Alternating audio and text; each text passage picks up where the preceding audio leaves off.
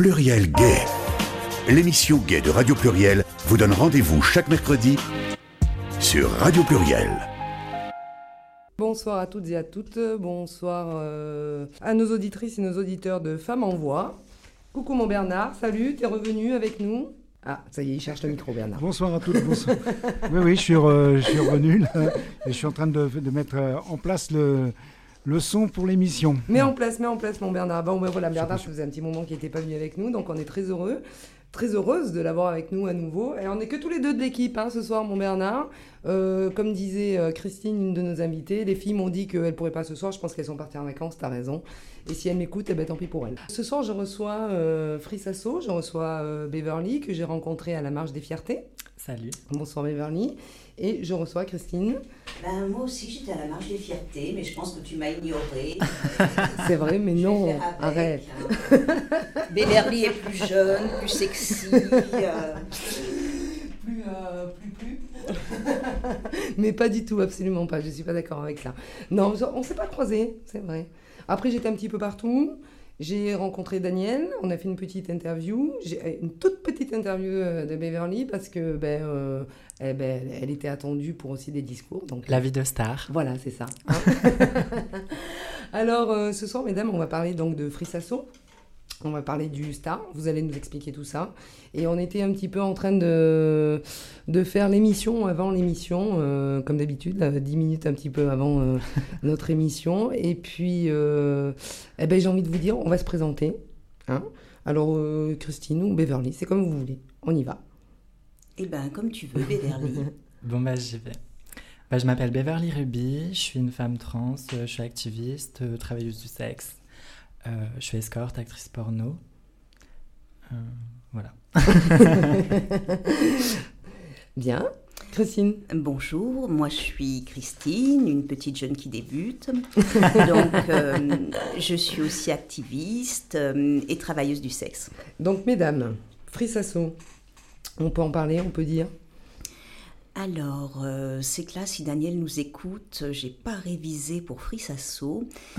Donc, euh, je préfère dire euh, pour moi ce que, ce que Fris représente. Oui, oui, tout à fait. Donc, Fris, pour moi, c'est vraiment une asso qui est un laboratoire d'expérience où déjà, en tant que travailleuse du sexe, on peut être OCA, oui. ce qui permet d'avoir droit à la parole, enfin droit aux décisions. On peut donc, en étant au CA, faire des demandes de subventions et avoir un peu de sous pour nos actions. Mmh. Et c'est pour cela qu'à FRIS, on a créé la commission travail du sexe, dont Beverly et moi, on, on est membres. Et alors, qu'est-ce qu'on fait à la commission travail du sexe de FRIS? On fait des permanences au centre LGBT, les deuxième et quatrième mercredis du mois. Et surtout, on essaye de faire du lobbying auprès de la mairie de Lyon pour améliorer les conditions de, de, travail de nos collègues les plus précaires, euh, celles qui bossent dans la rue. D'accord. Donc, toi, Beverly, tu bosses pas dans la rue? Non. Christine? Il faut savoir que maintenant, euh, dès que tu as des papiers, tu te prends un appart et il n'y a rien qui m'énerve le plus quand on me dit Ouais, mais elles sont dans la rue, elles font ça entre deux voitures. Oui. Toutes les collègues souhaitent avoir un appartement, une salle de bain, de l'électricité, pouvoir se faire un café et mater Netflix entre deux clients. Ouais. Les collègues qui sont dans la rue, c'est parce qu'elles euh, elles n'ont pas de papier et n'ont pas accès au logement. D'accord. Alors si je me souviens maintenant, Fris, c'est sur la santé sexuelle. Il me semble aussi. Hein. Association fondée en 85 ou 87. Voilà, Daniel aussi est parti en vacances ce soir. Donc c'est la santé sexuelle pour tous et, et toutes, et, et les, les, autres. autres. Ouais, j'ai vu ça aussi. Ouais, ouais, voilà, donc il y a une commission travail du sexe, il y a une commission euh, transidentité, ouais. pareil avec des personnes transidentitaires. Il y a un atelier qui est organisé, là j'ai peur de dire des bêtises, marchand de rêve, pour permettre un espace de discussion entre personnes en situation de handicap. Mmh. Et sinon, FRIS organise des journées de formation pour, euh, pour, pour, pour, pour, On va faire une pause musicale. On va passer à autre chose, on va revenir. T'inquiète pas, Christine. Toi, tu as de la documentation. Oui, c'est vrai, j'ai de, la... oui, vrai, j'ai de, la... documentation. Mais du coup, j'avais pas pris forcément euh, Freeze Freeze parce que je me suis dit, bon, oh, Daniel, elle va nous en parler, tout ça et tout. Non, mais j'ai vu, enfin, c'est vrai que l'essentiel, c'est surtout euh, euh, Freeze, c'est la santé sexuelle pour toutes et tous et les autres. C'est aussi de la prévention et de la réduction des dommages. Voilà. Et puis, et puis, puis vous défendez plein de choses. Et euh, vous pensez aussi aux personnes en situation de handicap dans la vie sexuelle, quelle qu'elle soit leur orientation, est très souvent niée. Tout à fait. Voilà, je ne me trompe pas. D'autant plus que la loi euh, de 2016, leurs accompagnants ou parents peuvent être verbalisés en cas de mise en lien avec des TDS. Alors ça aussi, c'est incroyable. La loi ouais. de 2016, c'est faciliter la prostitution d'autrui. C'est ça qui est interdit. D'accord. Mais euh, je vois que ça a fait un peu des controverses quand même, parce que... Euh, non, mais je vois qu'à un moment donné, euh, j'ai vu Beverly dans un petit documentaire, qui disait agissez contre nos agresseurs et non pas contre nos clients. Ce qui peut se comprendre. Bah oui. On est d'accord. Parce que j'imagine que quand on est travailleuse du sexe, comment dire? Aidez-moi. eh bien, il faut savoir que quand on est travailleuse du sexe, vu qu'on se déclare, mais c'est pas pour ça qu'on va nous donner une petite. Euh, comment c'était la petite machine à carte bleue, mhm. somme, etc. Si tu es auto-entrepreneuse en travail du sexe, même si tu déclares des petites choses euh, un peu à côté, on ne donne pas la petite machine à carte bleue. Ah non? Donc les personnes savent que nous avons du cash. D'accord. Que si on prend, que nous allons ouvrir notre porte, que nous donnons rendez-vous, nous donnons notre adresse, etc. Et hélas, euh, avec la précarité, et je pense quand même aussi la, la loi qui a attiré l'attention euh, sur les travailleuses du sexe, il y a de plus en plus d'agressions. Eh bien, c'est ce que j'ai cru comprendre, pour le coup. Parce que du coup, il y a moins de clients, parce qu'ils sont verbalisables, on est d'accord, euh, à hauteur de 1500 euros, je crois. Alors en fait, ça commence à 300 euros. 300, d'accord. Mais tu peux éviter tout ça en faisant le stage ah. de réhabilitation. ah, parce qu'il y a un stage, d'accord. voilà, où on t'explique euh, mhm. comment c'est pas bien. Ouais. Et où on présente les travailleurs, les prostituées comme des personnes en situation de faiblesse, euh, dont tu es en train d'abuser en tant que client prostituteur. D'accord. Alors, ma question de tout à l'heure, on va dire, de l'émission avant l'émission, c'était euh, est-ce que c'est. Alors, est-ce que euh, vous êtes travailleur, travailleuse du sexe toutes les deux? Ouais. Est-ce que c'est un choix? Et vous m'avez fait une, une réponse claire, précise, Beverly. Bah, est-ce qu'on a le choix de travailler dans cette société capitaliste? Je pense que si on avait le choix de travailler, il y a peu de personnes qui travailleraient. Voilà. Donc euh, moi, le travail du sexe, c'est juste quelque chose qui me convient. Je préfère tailler des, des pipes que de faire la caisse à Intermarché. D'accord. et là, j'ai envie de dire, c'est un choix. Enfin, je veux dire, c'est un choix, mais je veux dire, c'est. En fait, quand je disais c'est un choix, c'est euh, parce que quand on, on, parle de travailleuse du sexe, alors aujourd'hui, on, on dit plus trop prostituée, je crois. Ouais, on préfère le terme de travailleuse du hein, sexe. On est d'accord. Euh, parce que c'est péjoratif quand on dit, euh, enfin c'est négatif. Prostituée, oui, il y, a des connotations derrière. Et c'est notre grand combat avec justement les féministes et les abolitionnistes qui nous refusent de nous considérer comme des travailleurs. Oui, mais c'est ça en fait. Travailleuses. Voilà, comme des travailleuses, parce que vous payez des impôts quand même. Ah ben, si tu ne te déclares pas et que si tu oublies euh, de... c'est pas qu'on paye des impôts, parce qu'on... Enfin, tu, en fait, tu, vois l'image, tu vois ce que je veux dire. Voilà, ouais. Mais si tu mm. n'es pas déclaré, euh, t'inquiète pas que tu auras un redressement fiscal. Voilà, on te tombe dessus quand même. C'est-à-dire que quelque part, on t'interdit de faire quelque chose, mais tu as quand même euh, tout, tout, le reste, on va dire, que quand ben, tu travailles, tout ça, machin, tout, tu, tu fais tes déclarations, etc., etc. Sauf que là, on te dit, mais quand même, c'est pas bien ce que tu fais. Quelque part. Tu vois Nous avons le droit de proposer nos services. Nous n'avons pas le droit de faire de la publicité dessus. Et les clients n'ont pas le droit de l'acheter. Incroyable. Pardon. non, non, mais c'est quand même, euh, c'est quand même euh, assez fou. Mais hein, si tu n'es pas déclaré et que tu te fais contrôler, tu seras redressé. Pour travail dissimulé. Hein. Voilà, voilà, voilà. Donc il y a beaucoup de non-sens dans tout ça, on est d'accord. Bah, quand il s'agit de nous verbaliser, de nous taxer, euh, ils savent nous trouver, mais par contre, pour nous donner des droits, nous protéger, etc., il n'y a personne. Alors, parlons de protection. Demain, il y a un client qui vient, d'accord? Euh, il vous agresse parce qu'il vous fait des choses que tu dis parce qu'à un moment donné même quand tu, tu fais es une travailleuse du sexe Non, non, tu je crois peux dire non Je crois qu'il ne faut pas prendre de gants. Euh, tu as des personnes qui sont des agresseurs en série. oui Ils regardent les annonces et ils agressent, ils agressent un nombre de filles. Parce qu'après, avec euh, surtout le STRAS, le service juridique, on est en contact avec les, les dépôts de plainte. on va parler du strass aussi Et hein. tu te rends compte que cette personne, elle a déjà agressé. tu as même des collègues qui sont agressés deux fois. En fait, en général, ils sont deux parce qu'ils sont courageux. oui Qui oui sont agressés deux fois par la même équipe. mais et, euh, alors la, alors la, la personne va au commissariat porte plainte on lui dit quoi? Bah, euh, les putes sont mal reçues au commissariat. Déjà, déjà en tant que femme, on est mal Oui. reçu.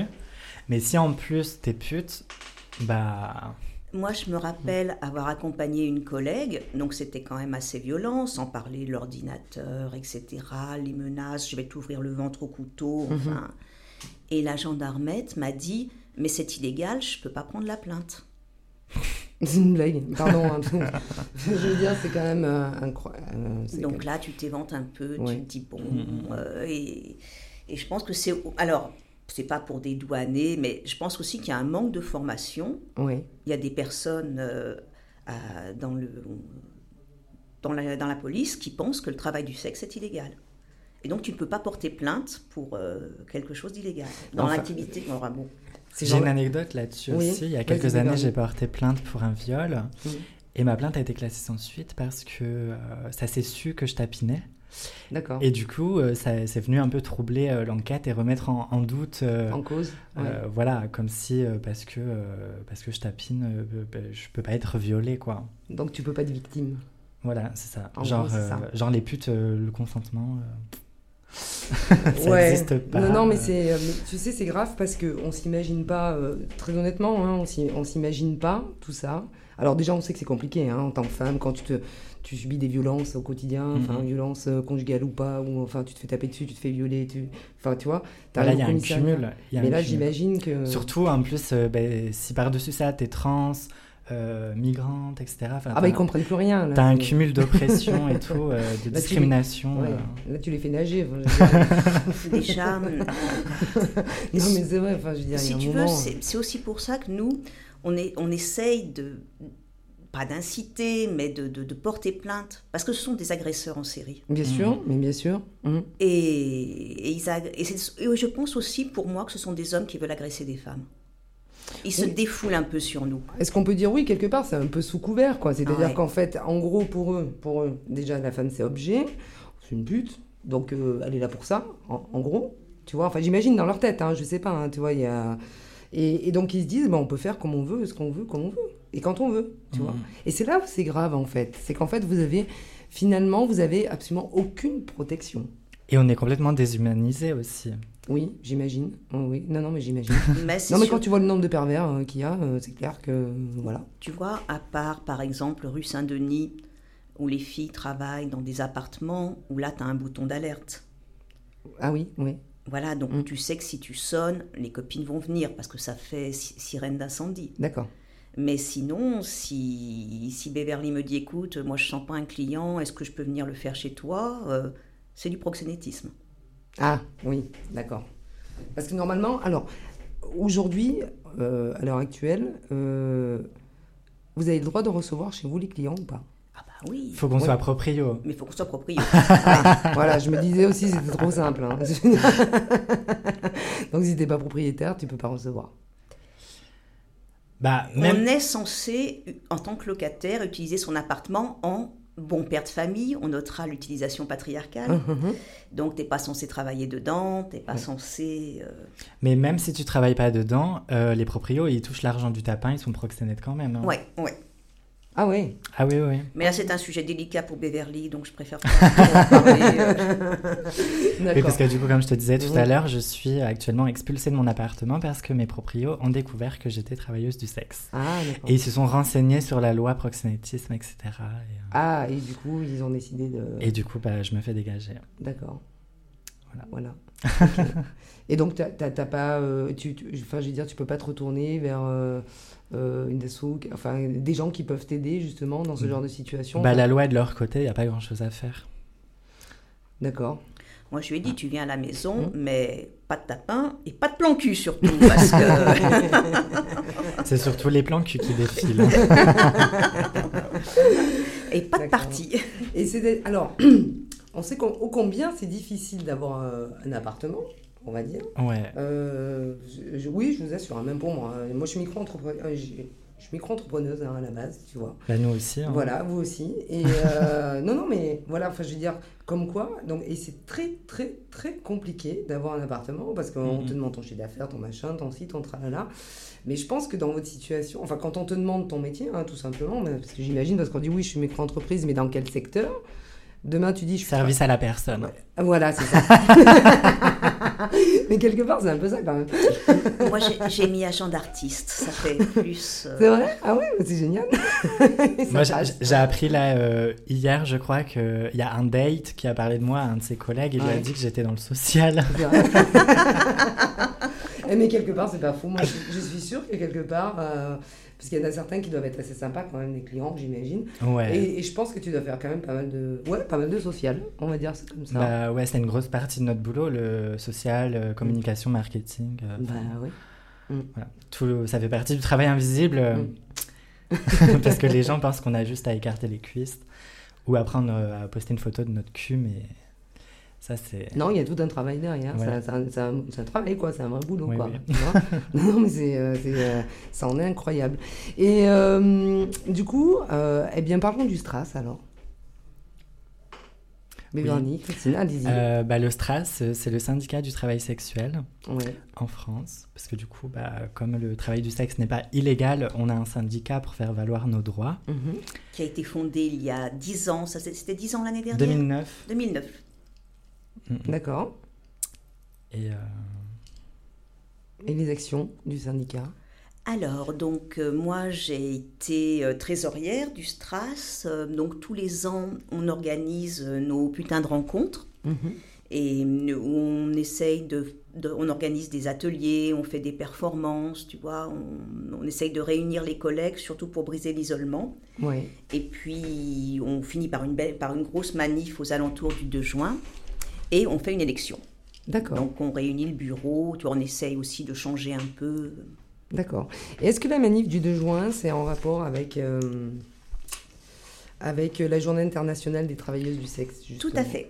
Voilà. Donc, euh, on- J'ai bien travaillé ce soir, je me suis bien renseignée donc le 2 juin commémore euh, le début de la lutte internationale des travailleuses du sexe, Oui. l'occupation de l'église Saint-Nizier. Et déjà à l'époque, euh, les collègues euh, se, se protestaient contre les PV. Oui. Et elles ont envahi, les- elles ont occupé l'église, la chapelle Marie-Madeleine, avec le père de l'Orme, parce que la, la, enfin, la police a décidé que les, les, les collègues ne pourraient plus payer les PV pour, Mhm. une, autre, pour une collègue incarcérée. D'accord. Donc il fallait que tu payes toi-même ton PV si tu voulais sortir. D'accord. Et là, on note que on est en 2021. Mhm. Moi, quand je, je parle avec des collègues qui bossent dans la rue, elles me parlent de quoi? Des PV. D'accord. Et des PV euh, de stationnement, Oui, oui. PV parce que bon, quand, quand elles travaillent en camionnette, PV pour camping interdit. euh, Ouais, tout est bon pour, euh, pour nous verbaliser. pour verbaliser. Mhm. Parce que là, je voyais aussi que c'était. Euh, que l'origine du combat, c'était aussi contre les violences policières. Oui. Parce que j'imagine qu'il y en a eu et j'imagine certainement qu'il y en a toujours. non, mais c'est vrai parce qu'il faut en parler. hein, parce que c'est moi, ce que Oui, je oui. vous disais, euh, Après, Femmes en Voix, c'est- l'émission qui donne la parole aux femmes. hein. Donc, C'est euh, aussi les violences. euh, bon, là, je reconnais qu'avec la nouvelle mairie, on a été reçus, ouais, on discute. d'accord. Mais avant, on n'était pas reçus. Il y avait vraiment des consignes. Ah oui, je, de, de, de, de mettre la pression sur les filles, parce que c'est vrai qu'on les a mis. Colomb n'en voulait plus au centre-ville. Mais il y a Mhm. toujours des arrêtés municipaux. Voilà, gentrification morale. Oui, On les a mis à Confluence, mais quand les beaux immeubles sont sortis de oui, terre, on les a virés. on les a mis vers euh, maintenant où il y a Mérieux, Gerland, D'accord. cette zone qui était en friche. Mhm. Mais maintenant que c'est des laboratoires pharmaceutiques, arrêté municipal, ils font pression, enfin ils font pression, ils font du lobbying auprès de la mairie pour repousser de, de plus en plus les collègues. euh, On cherche toujours à nous supprimer du paysage. Que ça, Voilà. soit, que ça soit dans la rue ou, sur, euh, en, ou en ligne, en fait, Ouais. sur les réseaux sociaux, sur toutes les plateformes en ligne. Parce que là-dessus aussi, oui, bah, parce que maintenant il y a beaucoup les réseaux sociaux, les plateformes en ligne, tout ça, euh, donc ça dérange aussi. Il faut Ouais. savoir que la, la loi avait un volet sur les réseaux sociaux, Oui, mais que ce volet n'a pas pu être adapté puisque... Mais depuis qu'il y a eu Fosta Sesta aux, UC aux USA, oui, où ils rendent les sites, euh, comment on dit en français, Ouais. ouais, responsables euh, s'il y a du travail du, de- du sexe dessus, d'accord. ils essayent en France. Ah, Parce qu'ils sont là, oui, nous sommes toutes des pauvres victimes, toutes étrangères dans la rue, Mm. mais ils savent bien que on est toutes sur Internet. oui, bah oui, Donc maintenant, ils essayent de nous chasser de la rue, mais Mm. ils viennent nous chasser sur Internet. incroyable. C'est une chasse aux putes euh, constante. euh. Constante. Mm, mm. Et la chasse aux... aux... J'allais dire clients, pas tous, mais la chasse aux, aux, aux agresseurs. À, à contrario. Non, mais tu vois ce que je veux dire Parce que c'est. En fait, on a l'impression que c'est toujours pareil, c'est-à-dire qu'au final, euh, bon, ben voilà, t'es une femme. Là, aujourd'hui, vous êtes travailleuse du sexe. Et euh, euh, vous, vous êtes carrément pas des victimes, hein, j'ai envie de dire, à, à leurs yeux, en tout cas. Et c'est presque à la limite votre faute, tu vois. Euh, et du coup, euh, on entend beaucoup, euh, voilà, les, les violences par rapport à vous, les violences, enfin, verbales ou autres, hein, j'entends, hein, comme cette violence où on dit, bon, euh, vous êtes là aujourd'hui, mais demain vous serez là-bas, enfin, c'est, voilà, ça c'est violent, j'imagine, de te faire dégager du jour au lendemain comme ça Mhm. d'un endroit où tu travailles. Et, et, fin- et au final, tu te dis, mais les vrais agresseurs, qu'est-ce qu'il en est, quoi? Moi, je pense que c'est une façon de, de réguler la profession. Mhm. C'est-à-dire qu'ils savent qu'une travailleuse du sexe agressée, surtout il y a des agressions qui sont extrêmement violentes. ouais. Il y, a de Mais Il y en a qui sont repêchés dans la rivière. hein. Ouais, tu vois, a- ça en fait une de moins. Mais ouais, mais non, mais c'est grave, hein. Ouais, ouais, c'est grave. Quand hein. tu te fais défoncer la mâchoire, c'est sûr que tu vas pas retourner bosser. euh.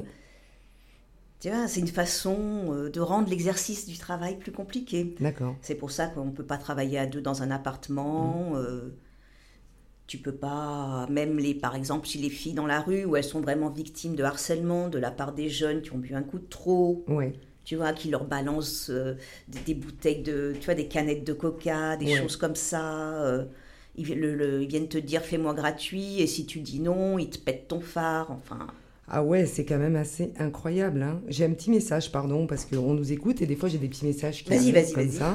Et nous, là, tu sais, tu nous arrêtes plus là. On est encore là une heure du mat. Eh ben, c'est génial. Euh, et donc j'ai euh, j'ai Christelle qui est, qui est une de nos chroniqueuses et qui nous écoute. Ah donc euh, t'es pas partie en vacances, c'est bien Chris. et, et qui dit extrêmement intéressant les filles, on ne connaît pas assez vos problématiques.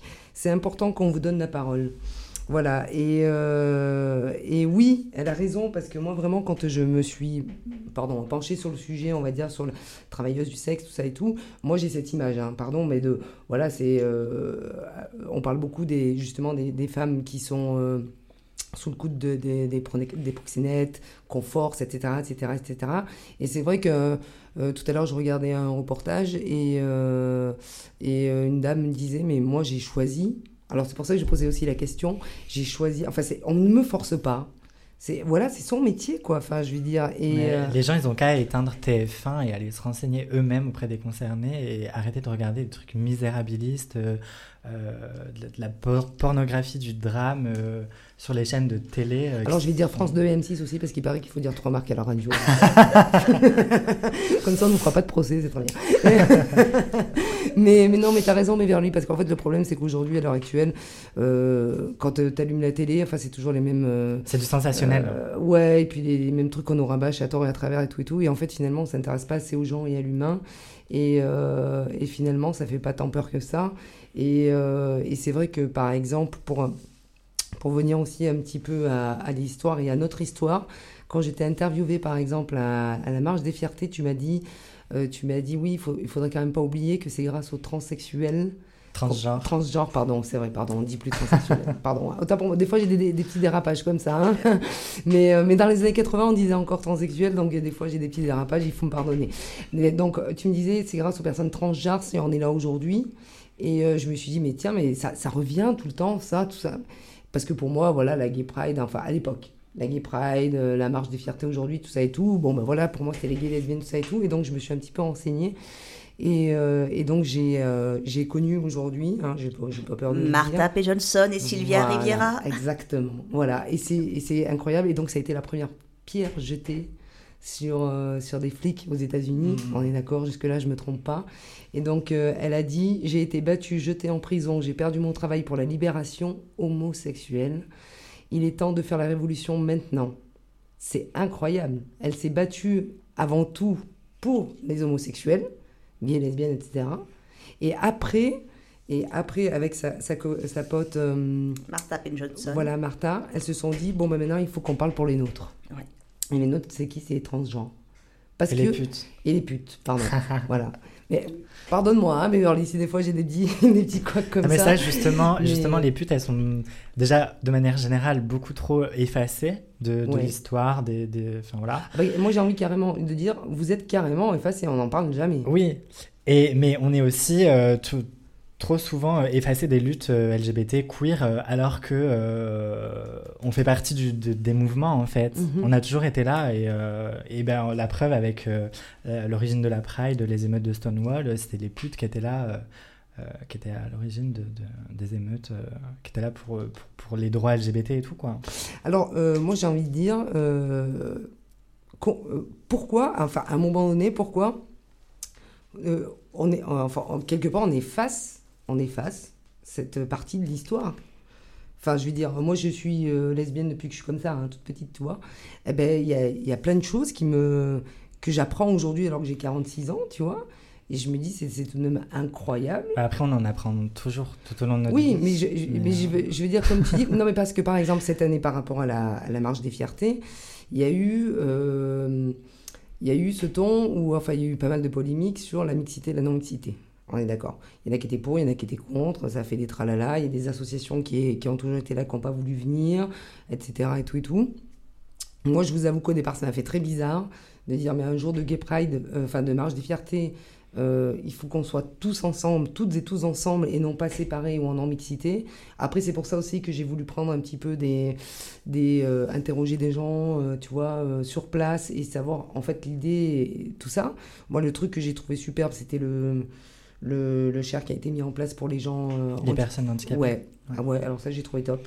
Parce que ben voilà, elles étaient sur un char, elles, elles ont, elles ont pu participer, tout ça, ça j'ai trouvé ça génial. Attends, quand tu vois des fois ces marches de folie, quand tu es une personne en situation de handicap, tu peux pas suivre. hein. Ben bien sûr. Mais là, c'est c'est- Sans parler à mon âge. c'est une personne concernée qui s'est démenée, que je connais, qui s'est démenée euh, pour justement euh, créer, euh, enfin, euh, ce, avoir ce char, parce que euh, bah, les associations, etc., les, le- les organismes euh, qui organisent les marches et tout, euh, s'occupent pas de ça.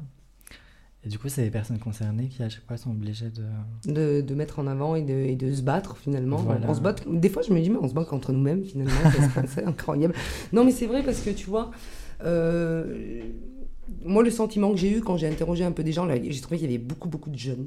Mais des jeunes, mais euh, quand je dis jeunes, Mais de c'est plus genre... en euh, plus, Mais ouais. ouais, mais genre Mhm. 18 ans, tu vois, euh, 16, 18 ans, euh, des fois je me dis, mais, mais vous êtes majeur ou comment ça Oui, se passe, tu vois? Bah, c'est vrai qu'il y a même des mineurs et tout, mais, mais c'est bien, au moins il y a, il y a de la Oui. relève. Il y a... Oui, oui, non, mais ça je suis complètement d'accord avec toi, mais Les jeunes sont de Ouais. plus en plus politisés et, euh, et sensibilisés. euh, Ouais, et ça c'est assez incroyable. Et Mhm. euh, quand tu leur, quand on parle de tous ces combats, etc. Et, et moi quand tu m'as dit oui, euh, donc faut pas nous oublier.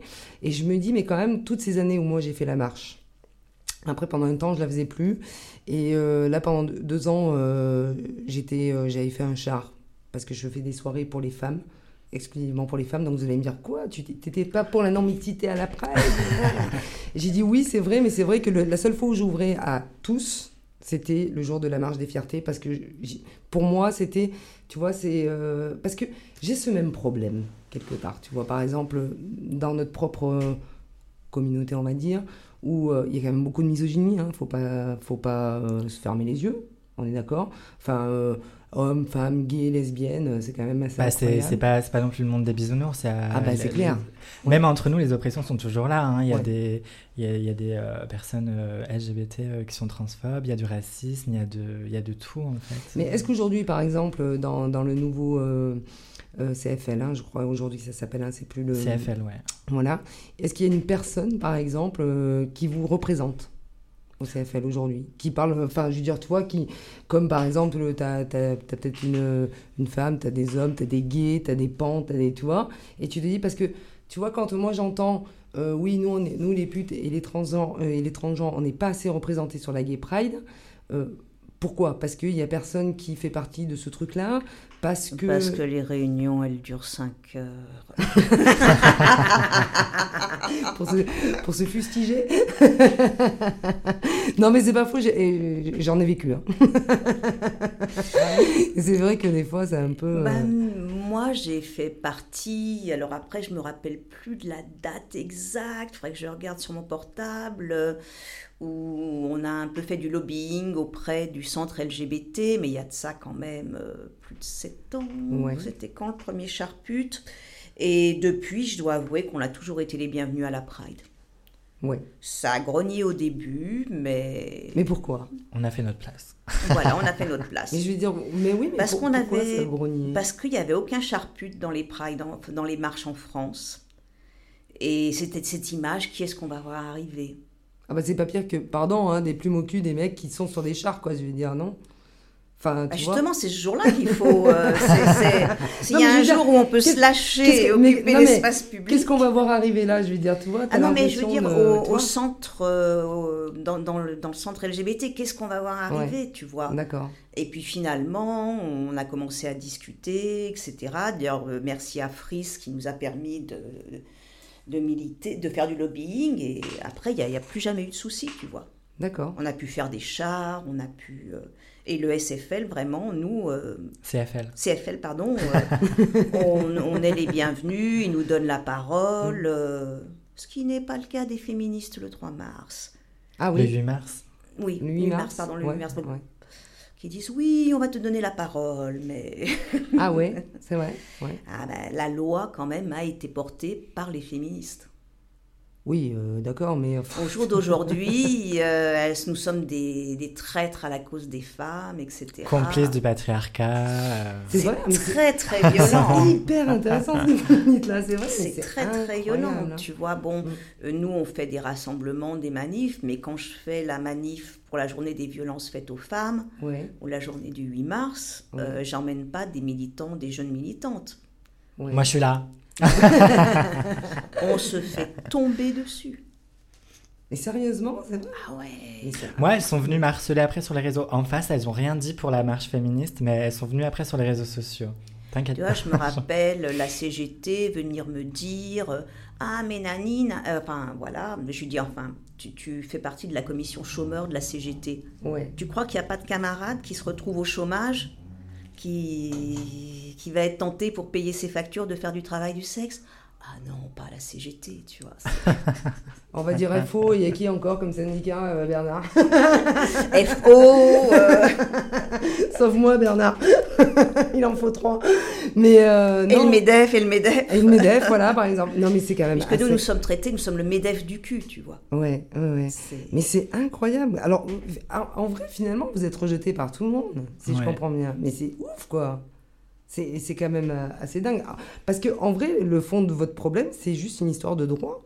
Enfin, quand je dis juste, hein, c'est une histoire de droit, comme euh, les lesbiennes ont, se sont battues pour des droits, les gays se sont battus pour des droits, les transgenres se battent pour des droits.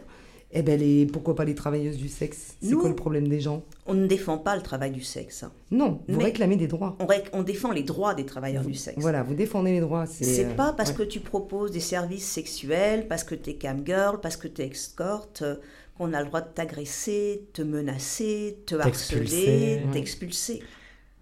Et, et, quand tu vas porter plainte, euh, tu es à peine reçu. Ah ouais, ouais, ouais, c'est... Euh, Et la stigmatisation, ça peut être quelque chose de, de très lourd aussi. Hein. Mm. Vas-y, Beverly, hein. toi bah, moi, ça va, ça fait plusieurs années que, que, je suis travailleuse du sexe, je suis complètement out, assumée. Euh, enfin, voilà, j'ai... Je, je m'en suis toujours foutu, mais, euh, mais je sais que c'est pas... Enfin c'est moi, c'est mon histoire, c'est pas le cas de mm. tout le monde. Je sais que j'ai plein de collègues qui justement ne peuvent pas s'outer, euh, que ce soit enfin, vis-à-vis de leurs proches, vis-à-vis de bah, leur proprio ou leur autre travail à côté, euh, ou leur école, enfin tout un tas de choses. à cause de la stigmatisation, euh, qui est- elles doivent euh, cacher cette partie de leur vie. euh, Il y a tout le, le harcèlement. Les har- les- leurs harceleurs savent qu'elles Mhm. veulent cacher. Oui. Tu vois, et, ouais, ouais. et vraiment, il y a. Alors, je reconnais que le pire, tu vois, c'est qu'on a. Il y a tout un discours, les femmes défendent les femmes, etc. Mais c'est surtout. Mais les- pas toutes. Mais Oui, c'est surtout les jeunes femmes. Je sais, Christine, c'est ce comme que dans la dire. rue, ouais, ouais, etc., ouais. qui sont victimes de harcèlement. euh, si tu as le malheur d'avoir une fuite sur tes réseaux sociaux et qu'on retrouve ton Facebook avec papa et maman, Mhm. tu vois, ça peut être très très violent. Oui, oui, oui, surtout euh, aujourd'hui avec les réseaux sociaux. euh, c'est- c'est- c'est de, enfin, euh, avant, on disait une petite rumeur, ça devient. euh, Nous maintenant, Là, maintenant, c'est un cataclysme, hein, les, les réseaux sociaux. t'imagines, on doit Ouais. faire des ateliers pour expliquer comment ne pas faire que tes réseaux sociaux te, te Ah trahissent avec les algorithmes de recherche et tout. Mais non, ah ouais, c'est Eh incroyable. ouais. Les gens, bah, les gens sont tellement malveillants et tout aussi. euh. Oui, oui, non, mais j'imagine. hein. Donc, euh, quand on est travailleuse du sexe, on, on, on s'out aussi. Alors, tu disais tout à l'heure. On Ouais. fait du outing, c'est Ouais, incroyable. Il y a des coming out euh, TDS. C'est vrai, mais c'est faux. Je te vois pas, Ouais. mon Bernard. Si tu veux dire quelque chose, tu peux, hein, mon Bernard. hein. Ah ben, j'écoute religieusement. Et puis surtout, après, c'est pas le propos de toutes les travailleuses du sexe. Oui. Mais non, mais là, on parle. nous, Mm. on est pute, on est fier. Ouais. Et c'est vrai que quand tu es harcelé Mhm. et que tu rencontres des collègues qui te disent Mais tu t'en fous parce que tu as des droits, Ouais. ça, ça change la donne. Ouais. Après, tu as des collègues qui ont des enfants. Oui, et là, aussi. c- on, on est dans une autre dimension, tu vois. J'ai connu des collègues escortes euh, qui, euh, ou même camgirl, hein. rien que camgirl, Euh, pardon, Qui- c'est quoi Camgirl ben, quand tu fais des live cam, D'accord. Ouais, genre euh, Mm. virtuellement, tu D'accord. vois, euh, où les gens ils typent et tout pour que tu te déshabilles, Ouais. tu fasses des choses, tu te godes, tu... enfin, Ouais. après tu fais ce que tu veux, Mhm. hein. tu gères ton live. Ouais. Et euh, bah, j'ai des collègues comme ça, même camgirl, hein, qui, qui tapinent même pas, qui se sont vus retirer la garde de leurs enfants parce qu'elles sont travailleuses du sexe. Ah ouais, d'accord. D'accord. Ça, leur- ça leur enlèverait Ouais. euh, leur euh, compétence de, de mère, De tu mère, vois. euh. D'accord. Incroyable. Et euh, un père proxénète, on n'enlève pas. Non. Hein un père qui est proxénète, on lui laisse ses enfants, mais ça se passe comment? Ouais. Non, mais elle est, elle est pas si idiote, hein, ma question, hein, parce que tu vois, dans, dans un sens comme dans l'autre, euh, je vais dire. euh, Tu sais, nous, on préfère l'appellation déjà de tierce partie. Alors, on nie pas qu'il y a des réseaux de traite. Et qu'est-ce qui alimente les réseaux de traite? C'est les lois sur l'immigration. mhm. Si tu pouvais venir en France travailler pour six mois, tranquille, euh, tu serais pas obligé de payer un droit de passage, Ouais. tu pourrais louer un appartement, Ouais. tu vois, ton Airbnb, mais là, non. mhm. T'as pas de papier, tu peux pas louer ton appart, donc faut que tu passes par des tas de, de, bah, de réseaux, oui. De. Mhm. Bah, c'est ouais, c'est la pénalisation, la criminalisation qui, euh, qui alimente cette, euh, ce, ce- ce truc hostile. euh. Genre, je me souviens d'une interview qu'a fait Zaya, justement, où elle parlait des droits des travailleurs du sexe. Ouais. Et elle disait que on lutte pas contre l'exploitation en disqualifiant une activité, mais bien en lui donnant des droits. Comme tu regardes pour les autres, les autres métiers. ouais. Il y a des couturières exploitées, mais on n'entend jamais parler de ça. Et euh, les féministes, d'ailleurs, ne viennent pas euh, nous faire chier euh, là-dessus. Elles vont pas aller faire des scandales pour les couturières. le... non, mais. et, et si on veut réduire ou arrêter l'exploitation des couturières, on va leur donner Mhm. des droits. Ouais. Pourquoi c'est pas valable pour nous? Le truc, c'est que bah, déjà, il y a du sexe, donc c'est de- c'est déjà dérangeant, mais en plus de ça, c'est du sexe tarifé. euh, dès qu'il y a. bah, à partir du moment où il y a une transaction financière dans l'équation, euh, là, c'est. Ça pose vraiment problème, quoi. C'est- ouais, je comprends. Mais alors, euh, euh, dites-moi, euh, les féministes, elles sont avec vous ou elles sont contre vous finalement? Bah, il y a les féministes abolitionnistes. C'est pas mal. Oui, oui. Tu sais quoi Si à la Pride, elles ont un rouleau compresseur un jour, vaut mieux Ouais. éviter d'être devant. Parce que Ouais, Ouais, j'ai bien l'impression. hein. Euh, mais alors, C'est vrai que les féministes, elles sont, euh, enfin certaines, pas toutes, on fait pas une généralité, Bah, les d'accord, féministes mais abolitionnistes. voilà, euh, elles sont flippantes hein, quand même. Ouais. Mais, Et puis elles peuvent être très violentes. Genre, euh, bah déjà, elles nous harcèlent sur les réseaux sociaux. Mais pourquoi? Je comprends pas. Elles s'amusent à nous signaler, à nous harceler, à nous. euh, Enfin, elles sont hyper violentes et elles peuvent venir nous agresser physiquement dans des manifestations. Ah ouais, carrément. Mais c'est incroyable. ce Déjà, quand, quand tu discutes avec elle, entre autres, la première fois qu'on a participé à la marche sur Lyon, OLF s'est dissous. Ouais, Parce qu'ils avaient fait une alliance avec le NI pour qu'on ne participe pas à la marche. d'accord. Mais Olf s'est reformé. Et quand tu vas discuter avec elle, elle te sort des chiffres du style Oui, mais entrer dans la prostitution, l'âge d'entrée dans la prostitution, 13 ans. Ouais. On fait 40 clients par jour. Voilà, Mhm. les bons jours, les mauvais jours. On a, on a des trous béants. Ouais. On, a, des. Comment c'était quoi au cerveau Lésions cérébrales avec les coups de queue euh, Voilà. qui nous causent des lésions cérébrales. Pardon, hein, mais je suis en train de bugger. Et C'est surtout, incroyable. Incroyable. expérience de vie, quel âge? 30 ans, 33 ans. Ah oui. Voilà, tu vois. Donc, tu as au moins une personne ici qui est Mais- Lightning Dead. euh, Mais tu vois, tu vois c'est c'est vraiment l'argent parce que Bobonne qui va se taper euh, le même mec euh, trois fois, euh, plusieurs fois par semaine ou quoi, son cerveau est intact, il n'y a pas de souci, sa dignité est intacte. Mais par contre, nous, on fait la même chose, on couche le même nombre de fois, mais en étant payé. Là, En fait, c'est le fait d'être payé qui pose problème. Voilà. Par leur mari, surtout. Oui, surtout. C'est ça. c'est ça, surtout. C'est le fait, grand le- monde de l'hypocrisie. Mais Bah, c'est ça, hein. C'est ça qui est terrible, en fait. hein. Tu sais, un de nos slogans, c'est Vous couchez avec nous, vous votez contre nous. C'est pas faux. Parce que j'ai- c'est pas faux parce que moi je veux dire, toi, tous ces, tous, tous ces gens. Alors là, vraiment, je vais faire une grande généralité. Parce que ça se trouve, je me retrouve en garde à vue ce soir. Mais euh, tous ces gens, les pontes et tout ça, là, qui nous pondent des lois à tour de bras et tout ça et tout, moi je veux pas dire, mais enfin, il y en a quand même beaucoup qui sont clients.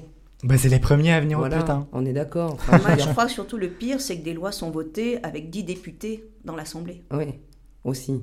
Ça décide Mhm. pour euh, Oui. toute une communauté qui va se retrouver précarisée, agressée. Ouais. Mais quoi, ils sont 10. Oui, oui, T'as oui, trois alliés à nous, et Mm. puis hélas, t'as les sept contre qui.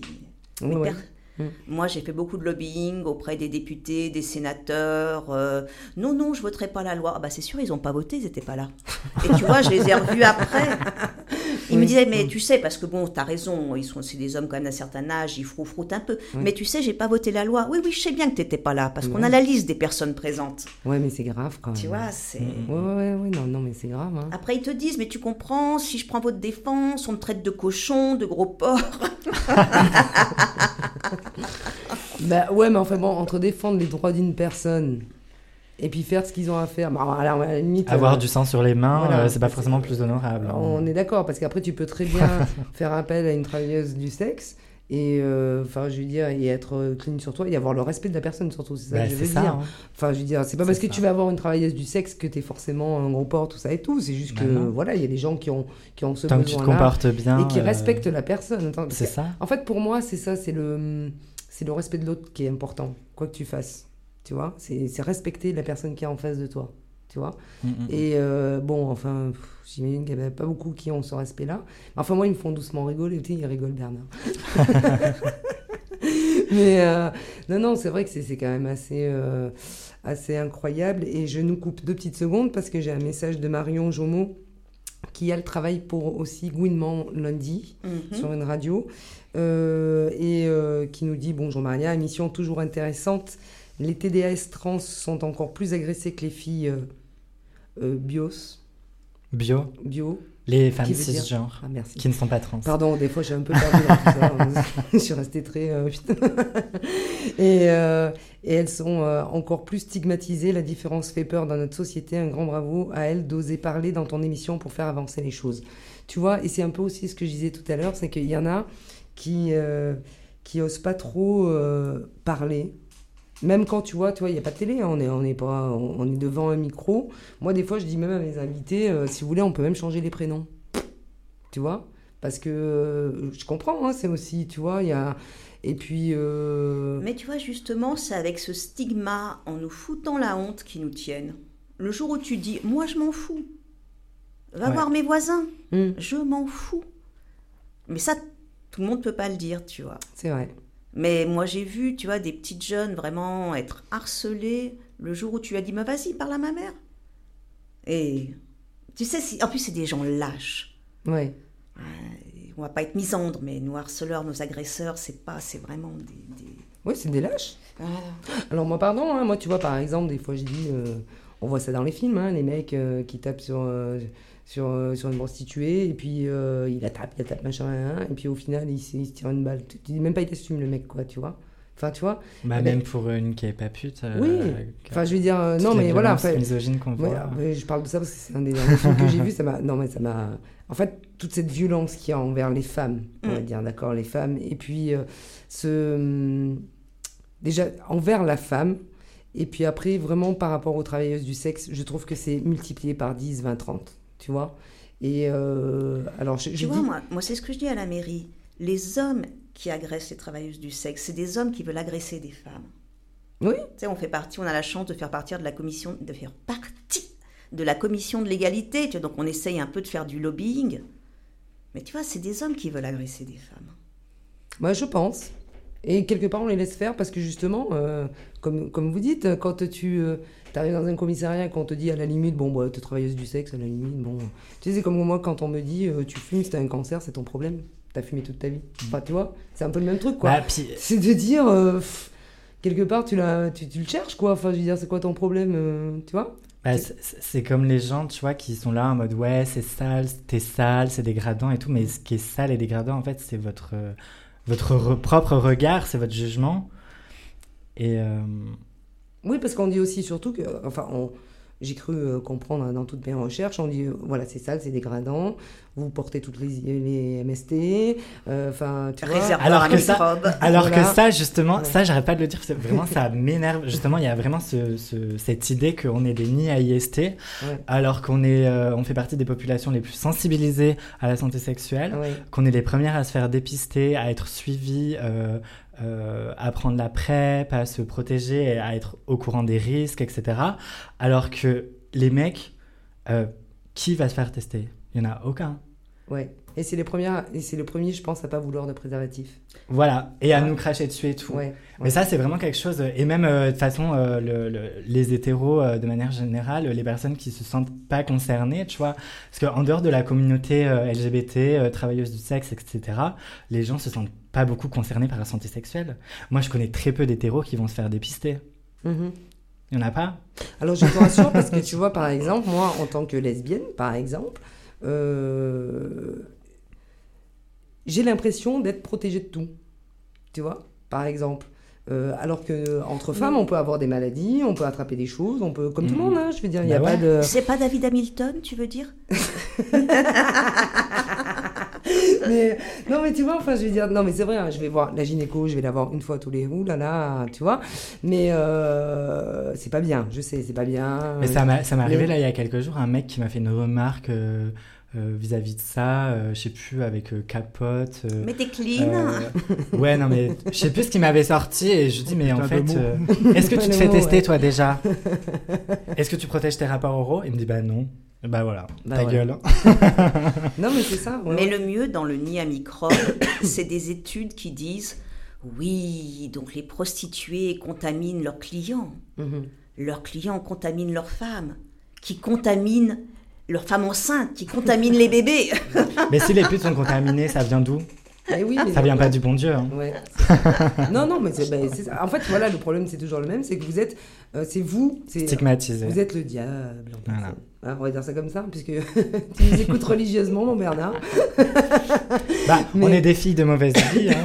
D'ailleurs, tu vois, dans certains pays, on, on se bat un peu aussi au niveau international en signant des pétitions Ouais. pour refuser le dépistage euh, HIV, tu vois, dans, dans les endroits comme la Suisse. Ouais. euh, Le fichage et tout. Ouais. Voilà, tu vois. Le fichage. Dire, Bah, on te demande un test. quoi. Ouais, ouais. On te demande un test pour pouvoir travailler euh, dans un salon. Lol. Pardon, hein, mais pff, non mais vraiment.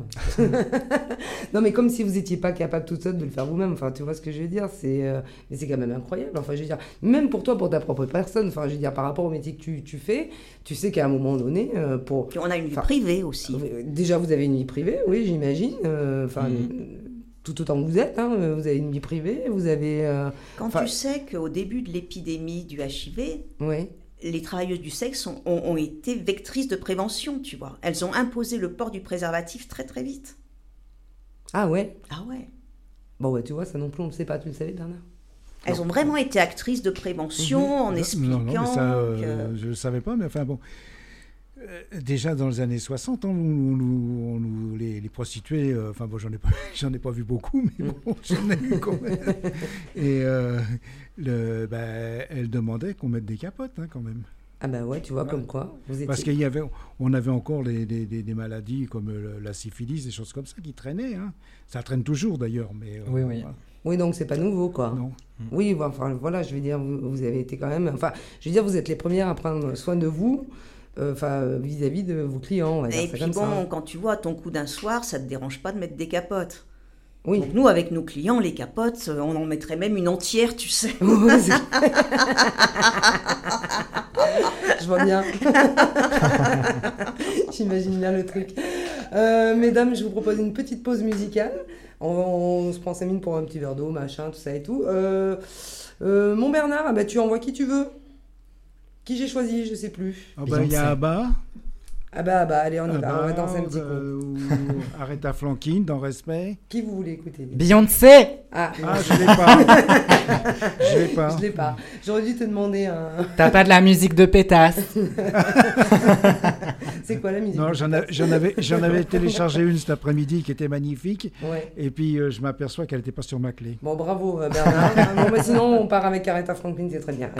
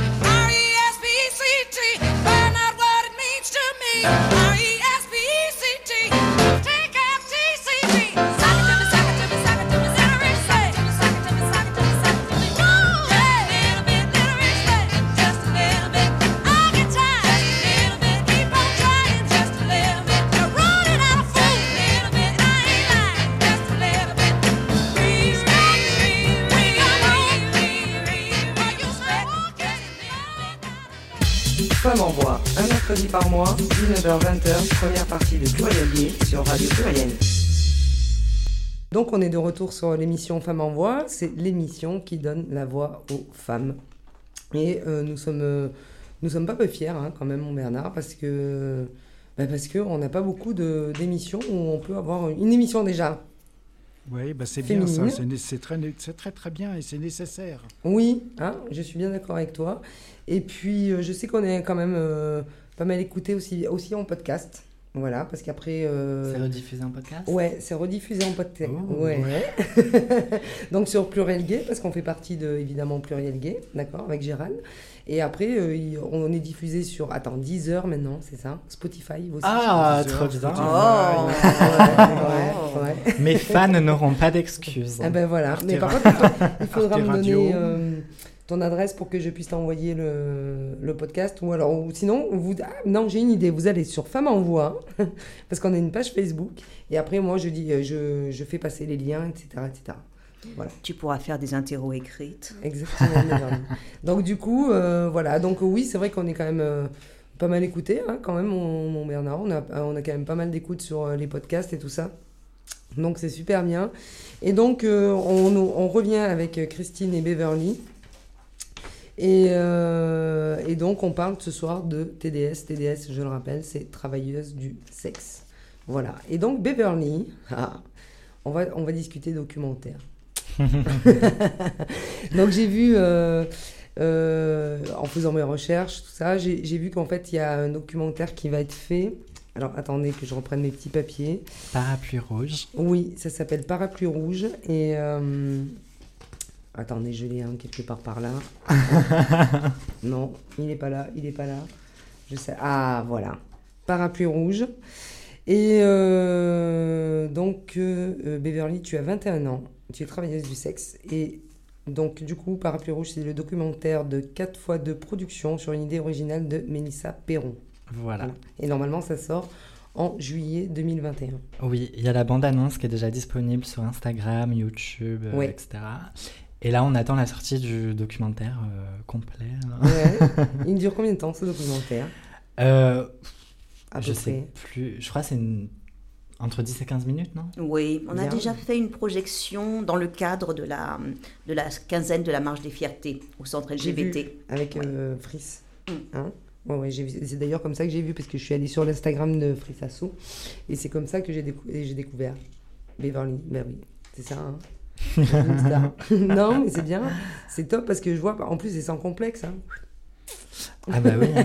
Ben, moi aussi, je suis dans un documentaire qui est moins connu, mais... C'est vrai? Ah ben dis-nous, Christine. c'est intéressant. Non, en fait, avec la pression des réseaux sociaux... Alors, pardon, je vais juste dire que Daniel m'avait pas dit qu'il serait notre troisième invité, donc toi, Christine. Donc, du coup, j'ai pas pu faire des recherches sur toi. hein. si j'avais su, j'aurais fait, mais voilà. Mais vas-y. Donc, avec la pression des réseaux sociaux, euh, moi, quand j'ai commencé à être activiste, tu faisais une manif, tu faisais une petite barricade, tu faisais brûler l'hôtel de ville et tu avais des retombées presse. Moi aussi, je veux mettre le feu. Ah, mais on a retrouvé les pétroleuses de la commune. Voilà. Donc maintenant, suite au confinement, déjà c'est dur d'avoir des, au- des autorisations de rassemblement. euh, donc, on- on- avec les réseaux sociaux, Insta- enfin, on va pas les citer, euh, on Bah, tu filme- citer trois. hein. Oui, Ouais. on pense y était trois. Instagram, Facebook et Twitter. Voilà. Voilà. Donc, euh, quand on fait un rassemblement, on fait des lives. Oui. Donc, on a la chance d'avoir des étudiants en école de cinéma qui. euh, Et surtout, on essaye de faire des performances pour expliquer un peu notre action. D'accord. Euh, quand j'étais, quand j'étais donc au CA du Stras, on a organisé des putains de rencontres à Marseille et on a, créé un- on a participé à la création d'un collectif d'art pute. Ouais. Parce qu'on en avait un peu marre des gens qui parlent de nous, qui font des films sur nous, sans nous. Ah oui, c'est ça qui est terrible. Voilà, c'est ce Mm, qu'on mm. disait aussi, c'est que il parle beaucoup, beaucoup, beaucoup, mais euh, il de, de- Pour dire de la merde oui, sans parce nous qu'il- parce consulter. qu'il de- il demande jamais aux gens concernés finalement. Voilà. Donc on a créé ce collectif d'art pute et donc on est, on essaye de faire des performances qu'on filme, qu'on diffuse sur les radios sociaux. Là, le 13 avril, on a fait une performance sur la loi. Ouais. Le 2 juin, on a expliqué la CEDH, mais c'est pas, enfin, c'est pas encore fini de- d'être monté. C'est pour essayer d'avoir du matériel et Bien faire sûr. connaître notre Mhm. combat. euh, Ouais. C'est compliqué, c'est difficile. Parce qu'il faut de l'image maintenant, il faut de l'image. Ah oui, Mm. c'est c'est juste incroyable. Hein. C'est, Et tu sais, euh, c'est une contrainte supplémentaire pour les activistes parce que euh, il faut quand même se. T'organises un rassemblement, c'est déjà beaucoup de boulot, mais en plus, il faut le médiatiser. Ouais, ouais, ouais. Et quelque part, ça vous fait pas peur? De d'être médiatisé, d'être médiatisé, pardon. Moi, pas du tout. J'adore ça. moi, je, je dis, moi, je pense que vraiment, si les filles, elles saoutaient beaucoup plus, si les Oui. collègues, elles saoutaient beaucoup plus, on, Vous auriez plus de force. on aurait plus de force. C'est quand t'es honteuse, quand t'as peur, quand Ouais. t'as peur que tes voisins la prennent, Ouais. quand... Euh, moi, Beverly, bien, souvent on est ensemble, j'ai j'ai des amis qui sont au courant, il n'y a jamais eu de... Ah, mais moi, euh, je m'en tamponne le rectum contre un poteau. hein. Tu vois, je- Non, mais oui, mais en fait, en vrai, c'est ça, quoi. Je veux dire, c'est comme. moi, mes euh, amis sont au courant, ils Mm. participent au rassemblement, euh, tu vois, il n'y a pas de... Il n'y a pas de jugement. Mais c'est surtout qu'au début, dans l'imaginaire, tu vois, la prostituée, t'imagines une créature. Puis dans la réalité, tu vois des mères de famille, tu vois des étudiantes, tu vois des... De Bah, tout. on est des personnes. euh, Voilà. enfin, voilà, hein. Oui, mais comme tu dis, on s'imagine pas. Oui, bah oui. On s'imagine pas. T'imagines qu'on est en talons hauts, tu vois, toute la journée, euh, qu'on Le va... fantasme. Qu'on attend euh, lascivement sur notre lit, que les clients défilent euh, en petite tenue. euh. Ouais, c'est un peu ça, quoi. Mais enfin, oui, c'est ce qu'on veut nous montrer, c'est ce qu'on nous a Ouais, toujours ouais. montré. Et, euh, et la réalité, j'ai envie de dire, du terrain, où euh, quand tu connais des personnes euh, euh, TDS, ça n'a absolument rien à voir. Enfin, je veux dire, là, on est dans la vraie vie, quoi. Enfin, je veux dire, Mhm. moi, je vous vois aujourd'hui, je vous vois déjà en tant qu'être humaine, d'accord il y a femme. autant de diversité, et après, c'est votre boulot, quoi. tu vois, Ouais. que de... de... Bah, c'est ça, il n'y a pas un schéma de pute. Genre. euh, Oui, parce qu'il y a aussi, euh, comme tu disais tout à l'heure, il y a des mères de famille, il y a des étudiantes. Beaucoup, de plus en plus. Mm. Il y a des Euh, hommes aussi. Il y a des hommes aussi, oui, parce qu'on n'en parle pas d'ailleurs. Il y a des hommes aussi qui se prostituent. Vrai. des, tu as des collègues qui se retrouvent euh, un peu au chômage en fin de carrière Ouais. et qui ne retrouvent pas de boulot à leur niveau et qui se disent plutôt que d'aller faire euh, un petit boulot, euh, là je vais pas le citer, euh, Non, non. chez un opérateur téléphonique, de répondre au téléphone, Ouais. ben, je préfère tapiner, au Ouais. moins je peux compléter ma retraite. Parce que c'est pas en bossant chez un opérateur téléphonique à répondre que tu vas, co- que tu vas faire des points de retraite. Ouais, ouais, ouais, c'est vrai, c'est incroyable. hein. Elles, euh, elles se disent, bon ben... Oui, après, il faut pouvoir. euh, Ouais, faut pouvoir. Enfin, je sais pas. Non, c'est très mal. L'expression ne sera pas très. J'allais dire, faut pouvoir le faire. Enfin, faut pouvoir euh, passer ce cap de. Bah, Voilà. Les femmes sont beaucoup plus libérées maintenant, les femmes Oui. de 40-50 ans. Mm. Il n'y a pas longtemps, je discutais avec euh, une intervenante, euh, on va pas la citer non plus. Elle me dit, mais non, non, moi j'avais jamais su, qui, était, qui est plus âgée que moi, j'avais Ouais. jamais sucé mon mari. Ah. Maintenant, une femme de 40-50 ans, elle est souvent un peu, bah, il y en a qui sont un peu libertines, tout Mhm. ça, qui ont plusieurs partenaires, donc on Et sont- plus... Oui, et puis qui sont vachement plus libérés. Voilà. Parce qu'avant, le- on va dire que dans euh, euh, quelques années en arrière, c'était bon, on est une- un homme, une femme. Enfin bon, déjà c'était pour faire des bébés, hein, voilà. Et puis on parlait pas vraiment sexualité. On Puis on se préserve pour son mari. Ouais, c'est ça. Tu vois, moi aussi, il y a quelque chose qui me... Qui, qui m'énerve quand on parle de, de proxénète. Mhm. Les femmes avant, moi ma grand-mère n'avait jamais fait un chèque. Ouais, Euh, mon grand-père lui donnait l'argent des courses, ouais, elle devait rendre la monnaie avec la note. ouais. À son- Elle lui taillait une petite pipe le soir. Ah non, non, pas Non. ma grand-mère. non, Beverly, ça c'était une autre époque. C'était au siècle dernier, Beverly. Aujourd'hui, quelle femme remet tout son argent Le féminisme, Dieu merci, après 50 ans de féministe, féminisme, euh, quelle femme remet tout son argent à son mari et lui laisse gérer les dépenses? Oui, oui, oui, Alors, vrai. Et nous, on serait les seuls. Mm. On serait les seuls à rentrer tous les soirs et à remettre euh, notre comté euh, à un monsieur en lui disant Tiens, chérie, vas-y. Non, non, mais c'est euh, non, non, mais c'est clair. Donc si je- si j'entends bien, ni toi Beverly ni toi Christine, vous n'avez eu de proxénète dans votre vie. D'accord. Vous l'avez, vous avez toujours été indépendante. Ouais. Après, euh, moi, quand j'ai commencé à bosser, tu, tu allais un peu dans des maisons et tout. Mhm. euh, mais non, moi, je peux te dire une chose j'ai jamais. euh, ce que je gagnais, je l'ai jamais donné à quelqu'un. D'accord. Enfin, à part à l'État, pour payer, quand on a pu faire micro-entrepreneur. C'est une forme de proxénétisme. pour payer, mais non, Bah, non, non. L'État, c'est le plus gros proxo de France. hein.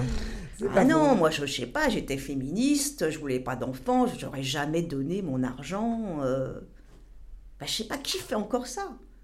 Sais, euh, je sais, Bernard. Qui? Est-ce que les femmes te donnent encore de l'argent, Bernard? Non, non, mais c'est, euh, c'est- clair que de toute façon, euh, euh, peut-être qu'il y en a encore, et encore oui, comme tu dis, ça m'étonnerait, mais c'est vrai que c'est c'est quand même... Non, euh, mais maintenant, c'est même les femmes qui gèrent les budgets. Oui, c'est vrai. Moi, je vois faux. beaucoup un compte commun et chacun a son compte où tu gardes de l'argent. Ah non, moi, mon père, il, récu- il reprend la carte bancaire à ma mère. Oui, parce que, oui, oui, parce que Quand ça commence à être crack, il reprend Voilà. carrément la carte Là, il se dit, bon, écoute, Thierry, on va, voir ça. Là, on va dire que c'est plutôt de la, de la bienveillance. hein. non, je rigole. Non, non, non, non. C'est. Non, mais j'entends ce que veut dire Christine. C'est vrai qu'aujourd'hui, moi aussi, dans mon entourage, tu as beaucoup de couples qui ont le compte commun. Et puis, tu as le compte séparé. Et puis, on met tout, on va dire, pour tout ce qui est euh, loyer, machin, tralala. Bah, après, chacun garde son indépendance. Et je trouve que c'est pas plus mal. Mais heureusement, après 50 ans de féminisme, c'est fini. Ouais, ouais, ouais. Mais nous, on est les seuls. Tu vois, nous, on, Ouais, mais On vous est- n'êtes pas copines avec les féministes. on fait hein. 50 passes dans la journée et puis on court vite donner l'argent à quelqu'un. Même pas on boit un coup en route. Ou... Incroyable, ouais. C'est dingue ça quand même. hein. Mais euh, non, non, non, c'est sûr que c'est euh, c'est assez, euh, c'est assez hallucinant. Mais euh, Je ne sais pas comment elles vont réagir, puisque le gouvernement se penchait sur le problème de la sexualité des handicapés. oui, Donc, euh, Oui, oui. et ça aussi, donc euh, il, il- il va falloir euh, mettre des guillemets sur les personnes qui vont officier dans, dans, ce- dans ces choses-là. ouais, c'est vrai que j'ai vu un reportage il n'y a pas très longtemps et justement, bah, c'est toujours pareil. Comme il y a une, une histoire financière, on va dire ça comme ça. euh, il y, en a qui disent que c'est genre de, bah, de la pardon mais de la prostitution quoi. Bah, c'est la même chose. Voilà. C'est la même chose. oui mais sauf et que je- ça les dérange. Mais Ça le dérange tout le temps. Non mais, Mais c'est pas faux ce que dit Bernard. Tu mais il faut arrêter de faire la Mm. distinction. euh, c'est- pas parce que c'est une personne qui n'est pas valide euh, que. Enfin. Tu fais la même chose que nous. Oui, oui, oui, non, mais ce que je veux, enfin, j'entends ce que veut dire Bernard, c'est-à-dire qu'en fait, le fait qu'on fasse qu'une personne qui est handicapée fasse appel à une travailleuse du sexe, Non, il fait appel à une assistante sexuelle voilà, à une assistante qui doit, sexuelle. qui doit faire une Bon. formation. Alors, Et je ne dirai pas les prix parce qu'on n'a pas le droit de citer de nom. d'accord, ok. Voilà, donc tu as des associations donc, qui forment Ouais, des assistantes sexuelles. Mais c'est pas des putes. hein. d'accord. Non, non, non, c'est des assistantes sexuelles.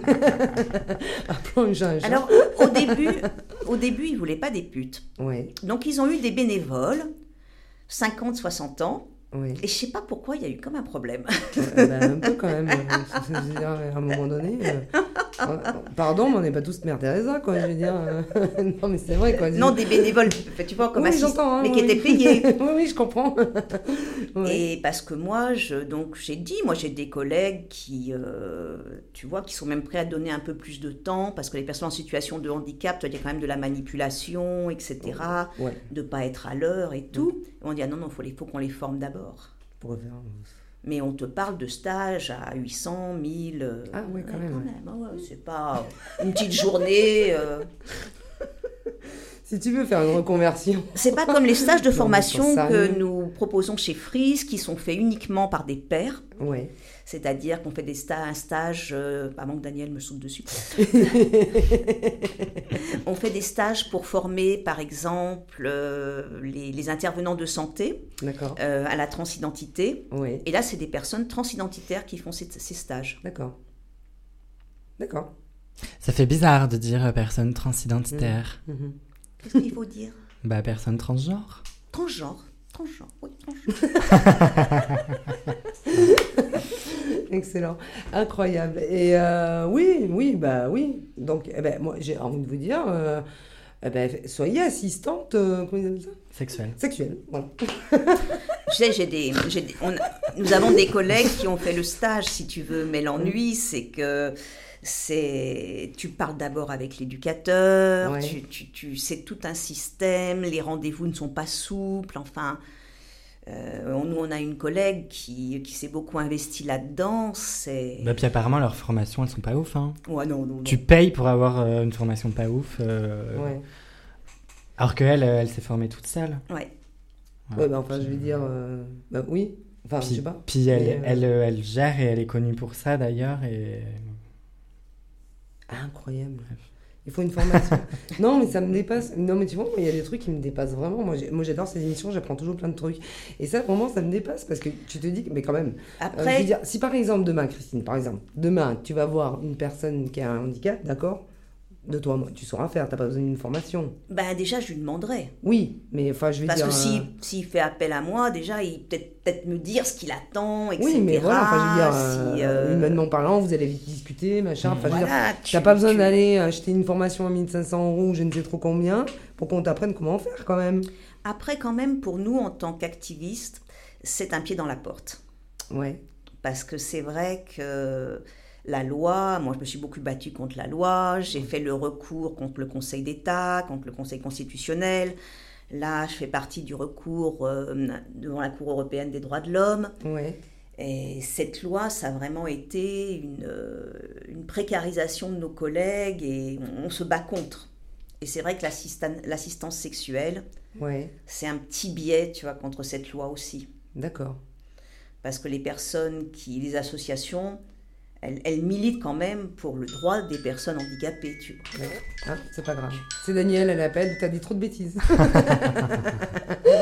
Mais c'est pas grave, c'est pas grave, Christine.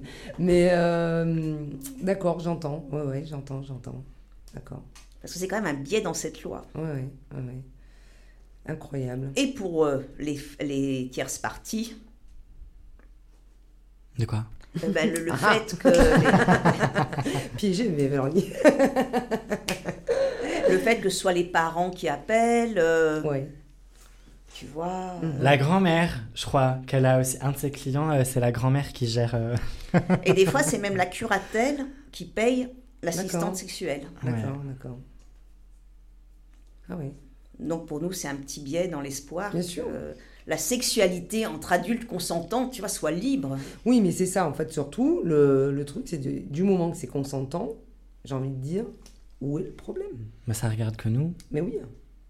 Qui est euh, un moyen financier ou pas, on est d'accord. Bah du ouais. moment que c'est consentant. Enfin, je vais dire, euh, parce que c'est pas, c'est c'est pas parce que c'est ton métier, d'accord, que tu es obligé de dire oui à tout. Bah oui. D'accord. Tu, tu as le droit de dire non. Mhm. Voilà, bon. Ça, il y a des gens qui ont du mal à l'intégrer aussi. Oui, mais, non, mais voilà, c'est pour ça que j'insiste, ça a l'air C'est pas parce qu'on me Ça, paye ça a l'air que. très basique, hein, ce que je suis en train de dire. Et mais je pense qu'il y a des gens qui n'ont pas conscience de Et ça. les fameuses féministes, elles, elles jouent beaucoup là-dessus aussi, euh, à faire euh, entre le, le consentement et le désir. Ouais, Alors qu'on peut. euh, Enfin, on n'achète pas notre consentement. ouais. Et, euh, et en fait, on peut avoir des rapports sans avoir de désir. Ça veut pas dire que c'est un viol et que. euh, Ouais. Enfin, un rapport peut, peut euh, ne pas être désiré, mais consenti. Je comprends. Et ça, et puis ça, on le voit dans les dynamiques hétérosexuelles, euh, c'est ultra courant. hein, euh, Oui, dans un couple. Sans argent, enfin sans. Sans, euh, Monétiser. Sans le- monétiser, oui. sans monétisation explicite, parce qu'il y a toujours des rapports éco- économico-sexuels. euh, Mhm. Oui, non, mais c'est- juste ce que tu dis, parce que tu as, beaucoup de couples, on va dire, bon, hétéros, tout ça, ou même homo, hein, on va dire, où tu as des gens, des fois, ils n'ont pas envie, mais pour faire plaisir à l'autre, on va dire ça comme ça, bah, il le fait, il est consentant, il n'a Mhm. pas forcément le désir à ce moment-là.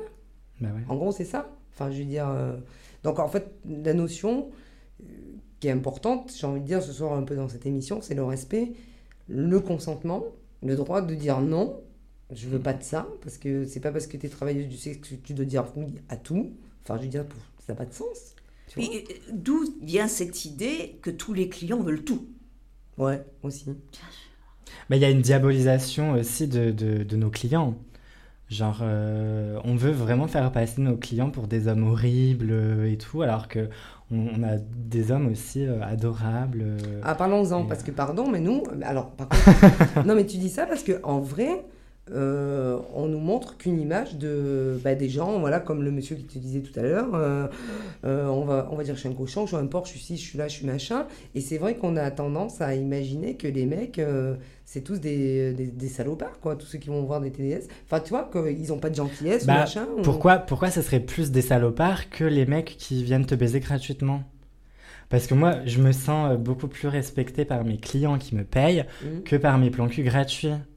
Et j'en ai foutu dehors hein, des plans cul gratuits. Ouais. Et euh, et, euh, il y en a qui, qui sont vraiment euh, irrespectueux et qui sont nés avant la honte. Euh, Il y a des clients, ils vont t'envoyer un petit SMS après. Ah ouais T'as des plans cul. Mmh. Ils vont t'envoyer un SMS quand ils reveulent. euh, Ouais. Ou ils te bloquent après, ils sortent et ils te bloquent. et après, ça finit avec une crotte de chat dans la boîte aux lettres. voilà. Mais, euh, non, mais c'est intéressant parce que finalement, vous parlez de l'humain.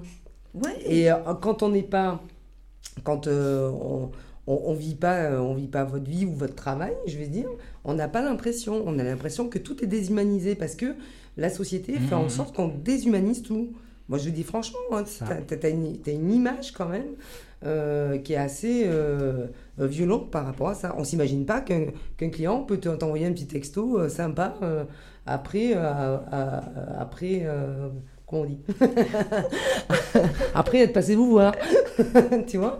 Mais euh, non, on s'imagine pas ça. Hon- Honnêtement, franchement, tu Bah si, il y euh, en a qui sont très respectueux. euh, et ça, enfin, c'est pas quelque chose qui est propre au TDS. hein. Après, c'est Mm. quelque chose de sociétal et euh, les hommes irrespectueux qui, qui croient que tout leur est dû et tout. euh, Enfin, moi, je vois ça euh, dans Mm. beaucoup de mes plans gratuits. euh. Voilà, ben, d'où votre combat, euh, attaquer nos agresseurs, mais pas nos clients. Voilà. Parce que l'avantage, tu vois, en tant que client, euh, la personne, tu, tu la, je la prends au téléphone, elle commence à me parler de façon qui ne me plaît pas, Mm. je la bloque. Oui, d'accord. Tu vois, tu, tu- alors qu'un plan cul que tu rencontres dans la vie réelle, il va te la jouer. euh, Oui, on va sortir les violons, euh, et tout le tralala. Non, mais c'est clair. Non, tout. mais Après, tu dis, c'est vraiment des différences de. Et je pense aussi, on est quand même dans une société avec une injonction au couple Mhm. hétérosexuel, Ouais. une injonction aux enfants, Mm. puis à la relation exclusive. Oui, C'est-à-dire que faut pas les voir ailleurs. oui. Et le risque, c'est que tu vas voir ailleurs, et ben Bah. ton, ton couple s'effondre, tu perds, tu vois plus tes enfants qu'un week-end sur deux, Mhm. etc. Bah, Et- Le couple, c'est un accomplissement, c'est quelque chose de. Voilà. C'est un but dans la vie, d'être en couple. Et euh, c'est vrai que tu as beaucoup de nos clients, ce qu'ils veulent, c'est s'amuser un peu, Oui. parce que tu en as qui ont plus de libido, et puis c'est vrai que manger toujours la même chose, même si c'est très bon, Et même explorer, explorer des kinks ou des fantasmes Voilà. dont, dont ils osent pas parler avec leur partenaire ou, ou ils ont honte et tout. Et euh, justement, ils viennent vers nous. Et pour, en parlant des risques aussi, moi, on me pose souvent la question des risques dans le métier, Oui. Mhm. de comment on se fait pour se protéger, euh, les risques, nanana. Mais euh, ben, on revient au, à la monétisation, en fait. Je leur dis, mais euh, pourquoi il y aurait plus de risques? Parce que de l'argent- il y a de l'argent dans l'équation. Genre, les risques sont les mêmes que tu baises un mec gratuitement ou qui te Mm. paye, en fait. Le- les risques d'agression, de ce que tu veux, ils sont là pareil. Donc, euh, faut arrêter de stigmatiser. euh. quand tu fais des rencontres Tinder, Bah, c'est ça, t'as le le, mec qui ne va pas respecter ton consentement, il va pas te le dire tout de suite. Ouais, ça, je suis d'accord. Enfin, moi, je suis pas très euh, truc comme ça, mais euh, ouais, moi, C'est ça, les mêmes risques. moi, ça me hein. freine un petit peu, ça. Les... Enfin, tu vois, si euh, j'ai eu une période célibataire et quand on me disait oui, bah, mets-toi sur les machins, là. euh, euh, le- Oui. Enfin, te- te- Faut en citer deux autres, Oui. Mythique Voilà, et, et Life. voilà, par exemple. Ou Gevox, ou Gevox, ou je ne sais trop quoi. Euh, moi, c'est le genre de truc qui m'a jamais trop attiré. C'est vrai que. Enfin, voilà. Mais euh, oui, non, t'as raison. Ah, moi aussi, que- je préfère aller dans les bars et juger sur pièce. Mais c'est- c'est notre âge, tu vrai. sais, c'est notre Oui, âge. c'est hein, notre on se âge. rejoint. Moi, je suis moins, moins réseaux sociaux euh, que, que Beverly, par exemple. C'est vrai que Ouais. vous êtes une génération euh, réseaux sociaux à fond. Bah, moi, je c'est suis, votre je suis génération. hein. Qui, ont connu tous leurs partenaires sur les réseaux sociaux. Ah oui. T'imagines? Bah, je- euh, après, moi, je, je suis quand même une fêtarde. Je sortais énormément, donc je faisais des rencontres en boîte, en bar et tout. Mais euh, ouais, je suis accro aux réseaux sociaux. euh, Je suis sur les applis de rencontres et tout. Mhm. Et puis, euh, et ouais, j'ai vraiment du mal à décrocher du, du téléphone et tout. Et je je suis ultra, ultra connectée. Euh, même quand j'ai envie de, de décrocher, je j'arrive pas. Mais euh, et puis, je, je suis beaucoup aussi dans la consommation du sexe. euh, des plans cul en défile. D'accord. Mais tu te- J'ai envie de te dire, voilà, tu fais bien ce que tu veux. Ouais, mais du coup, euh, Il n'y a aucun jugement, quoi. Je veux dire, Enfin, après, chacun vit sa vie, il amène comme, euh, comme il a Mhm. envie. Enfin, je veux dire, il n'y a aucun problème avec ça. Et euh, moi, je trouve ça formidable que tu, Mhm. à 21 ans, que tu, que tu assumes pleinement.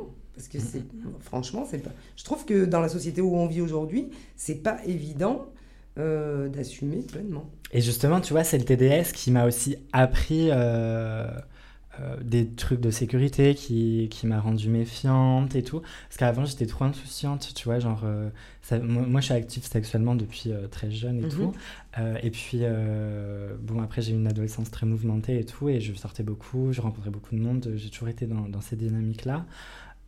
Et puis, je sociabilise très facilement et tout. Et, euh, et du coup, euh, pendant mon adolescence, je rencontrais beaucoup de mecs, euh, je, j'allais chez n'importe qui, je montais dans les voitures, j'allais me faire péter le cul au bois, euh, Mhm. enfin, Ouais, enfin ouais. voilà, tu vois. Et je prenais beaucoup de risques sans forcément avoir de backup, sans forcément de prendre de précautions ou quoi que ce soit. Et en fait, c'est le TDS justement qui m'a rendue méfiante. Euh, euh, même avec mes dates et mes plans cul gratuits, maintenant, je, je, je suis méfiante de ouf, euh, chose qu'il y a quelques années, je j'étais pas, tu vois, genre, euh, maintenant, euh, jamais je vais laisser euh, mon verre ou mon sac à main sans surveillance, Ouais. Euh, je vais laisser... Donner le numéro de téléphone à une copine. Mhm, mhm. voilà, euh, ou la plaque d'immatriculation, l'adresse, euh, donner des infos, euh, voilà. Mais euh, déjà, rien que le verre, les gens, ils pensent pas à ça, tu vois. Laisser le verre comme ça euh, pendant un rendez-vous ou quoi. Maintenant, même avec les mecs gratuits, je le fais pas. Euh, quand je reçois chez moi... euh, Sauf quand t'es invité chez Bill Cosby. C'est qui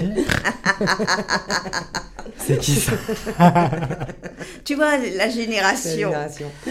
C'est un acteur de télé, de série américaine qui droguait ses partenaires.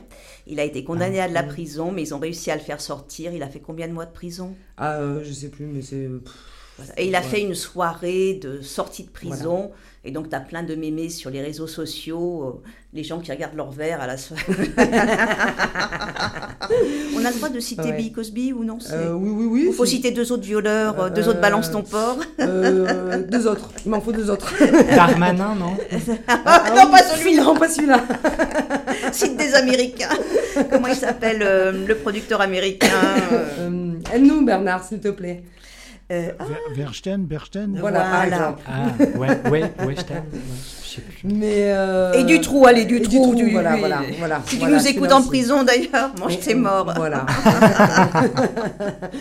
mais euh, non, non, mais oui, oui, il faut faire attention, euh, Beverly. Euh, Enfin, je veux dire, non, ça, c'est vrai que le coup du verre, c'est assez incroyable parce que euh, même moi qui ai beaucoup, je travaillais beaucoup dans le monde de la nuit avant, euh, je suis dans la restauration à la base et euh, et enfin, ça, la nuit, c'est vrai que c'est quelque chose d'assez euh, ahurissant.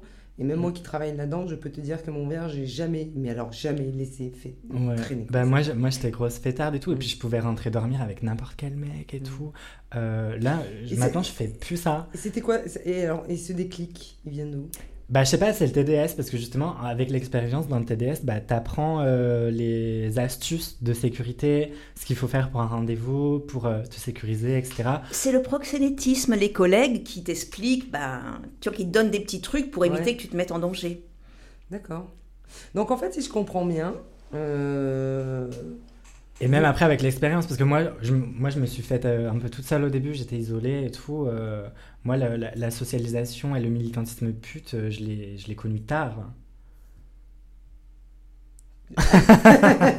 pardon, j'étais en train de calculer avec l'âge, tu sais, je me dis, mais attends, Beverly, t'as 21 ans. Mais j'ai commencé le tapin jeune. D'accord. Mais euh, oui, oui, non, mais enfin, voilà, hein, c'est euh, toujours sans jugement. Hein, j'ai aucun problème avec ça. Mais euh, oui, après, euh, c'est sûr, comme tu dis, oui, tu as dû faire donc tes armes toute seule, etc. etc. Quand tu Mhm. dis tard, ça peut être 4, 5 ans, 6 ans après. Mais c'est vrai que je me, je me, je me, je me demandais quand même. euh, et je pense que c'est aussi pour ça que souvent la question du risque, que- quand on vous dit, ouais, mais euh, vous n'avez pas peur des risques et, et tout ça et machin, tu sais, c'est vrai que même moi, je me dis quelque part, bon, vous êtes quand même. Enfin, t'es une femme. euh, Trans. Trans, oui, oui. Mais enfin, je parle, voilà. Tu sais ce Femme, que je femme rép- trans. Tu sais ce que je réponds, moi? Oui, dis-moi. Quand tu commences à plus avoir peur des risques, arrête de bosser. Ouais, d'accord. Donc il y a toujours une alerte quand même, quelque part par là. Comme le lait sur le feu. Bah, on vois. est toujours euh, ouais, sur la méfiance et tout. euh, on, on fait attention à tout. on- Mais tu sais, un truc idiot, hein, je veux dire, moi, par exemple, euh, euh, là, je me suis mis à courir là dernièrement. Bon, là, j'ai un peu arrêté parce que j'ai repris le boulot, mais euh, voilà. Mais par exemple, pour moi, dans ma tête, je me dis, je vais, je vais pas aller courir toute seule, par exemple, je dis n'importe quoi, à 21h30, 22h, un soir d'hiver. Parce que quelque part, j'ai une espèce d'alerte comme ça, tu vois, avec tout ce qui se passe. là Bah, être une femme dans l'espace public. Ah Ouais, c'est quelque chose. hein. Ouais, ouais, ouais, c'est, euh, c'est- ouais. On est d'accord. Tu vois, déjà, moi, des fois, on, pose, on pose pas mal de trucs et tout, et puis on me dit, j'ai dit, tu sais, dans la vie, il y a des choses extraordinaires. C'est que quand tu es femme, lesbienne, pff, là, c'est double, tu vois, hein, double travail. Alors, j'imagine que quand tu es transgenre, femme, TDS, Ouais. Ou euh, voilà, femme TDS. Et là, tu vois, c'est le, le prochain projet qu'on essaye de, avec Fris, qu'on essaye de faire financer. Ouais, C'est de faire des petites vidéos pour les jeunes femmes, ouais. pour, leur, euh, pour, pour mettre à disposition nos petits trucs de sécurité. Ah, c'est bien ça. Non, c'est bien, c'est génial, hein, c'est top. Hein. Donc, avec, tu vois, c'est un projet qu'on a avec Mm. Beverly, de, de faire ces petites vidéos pour. euh, Des tutos. Par voilà. exemple, un exemple. un exemple. Ben, comme tu dis, le, le backup. C'est-à-dire, que, bon, ben, euh, personne ne l'avoue, mais t'es sur Tinder, le mec te dit, ben, viens chez moi, comme t'as un peu honte d'être un peu chaudasse. Mhm. Non. Fais un SMS à une de tes copines, dis-lui, je suis là, à tel endroit, je t'envoie un message. D'accord. C'est une personne de confiance euh, à qui tu donnes toutes les infos du rendez-vous, du mec que tu rencontres, etc. Et euh, tu lui dis j'ai- rendez-vous à telle heure. Si, si c'est un rendez-vous euh, où tu as une date de fin, tu dis bah, je dois sortir à telle heure. Ou... Enfin, et après, la personne prend tes nouvelles pour savoir si tout se passe Oui. bien. Et voilà. En fait, vous vous, proté- vous vous protégez vachement entre vous, quoi. On essaye. Parce que justement, avec la loi, euh, c'est un peu compliqué de, s'organiser, de s'entraider. euh. Mais tu vois, le fait d'être out dans ta communauté, Mhm. tu trouves une communauté, Ouais, tu sais, qui est là pour toi. ouais, Et c'est ça qui fait la force aussi. Ouais. ouais, ouais, ouais. Oui. Moi, bah, le, ouais, moi, le jour où j'ai découvert la communauté, euh, les manifs putes et tout, j'étais en mode waouh, putain, ça existe. Bah même ouais, même ouais, si tu apprécies moyen la personne, si elle a besoin d'aide, T'es là, quoi. tu y vas. Parce que tu sais que derrière, il y aura personne pour l'aider de toute façon. Ouais. Non, mais c'est vrai. Hein, C'est quand même une communauté très forte. Oui, c'est le sentiment que vous me donnez. Hein. Même- non, mais c'est vrai. Non, mais c'est extraordinaire. Enfin, je veux dire, il n'y a pas de. Tu vois, euh, tu... moi, c'est pareil. Par exemple, à l'époque, quand j'ai découvert euh, le milieu lesbien, j'ai fait waouh Parce que moi, je suis pas de Lyon à la base. Hein. Moi, je viens d'une petite ville, tu vois. Moi aussi. Et puis, voilà. Et puis, c'était les années 80-90. Ouh, Dans les petites villes, t'étais seul au monde. Enfin, tu vois, t'imagines le Mm. truc. Et euh, d'un coup, t'arrives dans une ville un peu plus grande et tu fais waouh, mais c'est quoi ça? Bah, moi, juste... Et, euh, et- Ouais, moi justement, comme je suis vis- j'ai toujours été visible, euh, moi je viens de Franche-Comté, Mm. et, euh, et c'est vraiment des bouseux là-bas. Euh, Ainsi que ceux de, on va nommer deux autres départements. euh, de Lyon, les Lyonnais, je vous emmerde.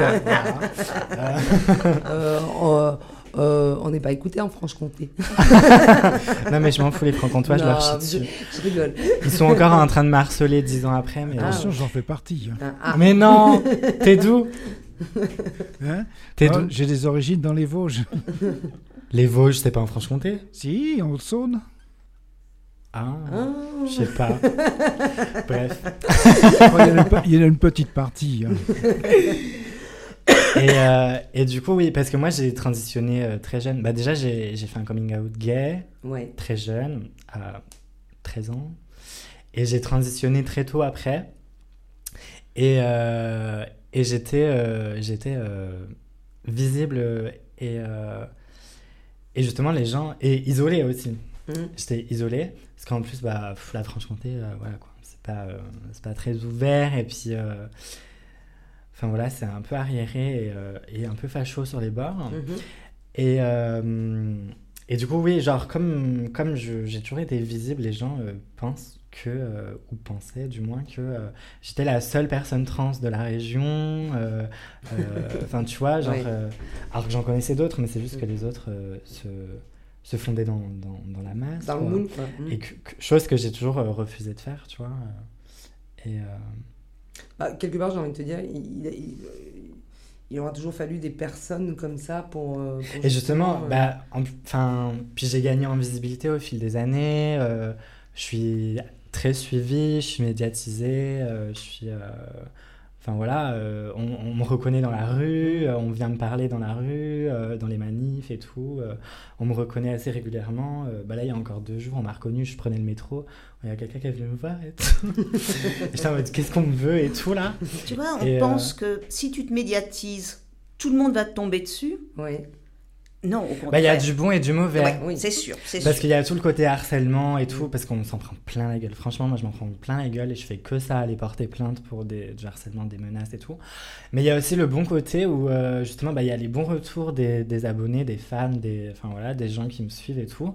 Euh, et euh, et il y a des bons retours qui... bah, J'aide les gens aussi. Que ça soit... ça, ça peut être euh, des personnes queer ou des personnes TDS qui, justement... euh, euh, s'affirment grâce à moi, euh, à qui je fais du bien et tout, Mhm. et, euh, ou d'autres personnes qui sont concernées ou non par ces causes-là ou d'autres causes, enfin bref, Mhm. euh, qui, qui évoluent, évoluent et se déconstruisent grâce à moi en me suivant, qui apprennent des choses, qui, et qui justement brisent ces préjugés et ces représentations biaisées. Tu vois, moi aussi, j'ai participé à beaucoup d'actions dans des salons où ils n'avaient jamais eu de stand pute. Ouais. Ah, je te dis pas, la première fois. What? Oui, j'imagine, oui, j'imagine. ben, il y a le stand des putes. non, mais j'imagine, hein, je veux dire, tu, tu te dis, euh, waouh. mais après la première année, tu vois, parce qu'ils sont persuadés, tu vois, de voir arriver des personnes, tu vois, peut-être avec leur proxo derrière qui vont- Et ils voient arriver des militants avec des tracts sur les droits, qui sont là, qui, qui parlent aux gens. Parce que c'est ça, moi, ce que je dis aux collègues, ne restez pas isolés. Mais c'est ça surtout, c'est l'isolement qui fait qu'à un moment donné, euh, euh, c'est ça qui pourrit, le, qui pourrit tout, quoi. L'isolement. Et chaque fois, comme- et- tu vois, chaque fois qu'on fait des rassemblements, il y, a des- il y a des collègues qui viennent nous parler. Enfin, tu vois, c'est, Mm. Ouais, c'est top. on monte une communauté. Bravo. Non, mais bravo. Parce que c'est un sacré combat. Enfin, je veux dire, on, on a tous nos combats. Et c'est vrai que bah, vous arrivez de loin quand même, hein, j'ai envie de dire. Bah, t'imagines, depuis Ouf. euh, 75... Tu sais rien. euh, non, non, non, je ne sais rien. Ça, c'est clair. Mais je veux dire, j'imagine que, ouais, non, vous avez... Parce que tu vois, par exemple, là, la PMA, ça y est, ils ont... euh, la Bah, P- pas à tout le monde. Alors, j'allais dire, j'allais ça, parce que, bah, bien sûr, mais dans les médias, on nous le fait passer comme ça, c'est, Ouais. ça y est, la PMA, pour toutes, est passée. Oui, C'est une ouh, fausse tout le monde est- victoire. Tout le monde est content. Sauf que, euh, j'ai envie de dire, euh, il y a toute cette communauté euh, trans. Trans, les personnes grosses aussi, je crois que. Ah bon? Ouais, j'ai vu sur le compte Insta de Gras Politique, qui est une association bah, de personnes Et- grosses. oui, je crois que j'ai vu ça passer, mais je me suis Et, dit, c'est une blague. Et les personnes racisées aussi, je crois qu'il y a un truc euh, pour les personnes racisées euh, Ah oui. qui ont du mal à avoir l'accès à la PMA et tout.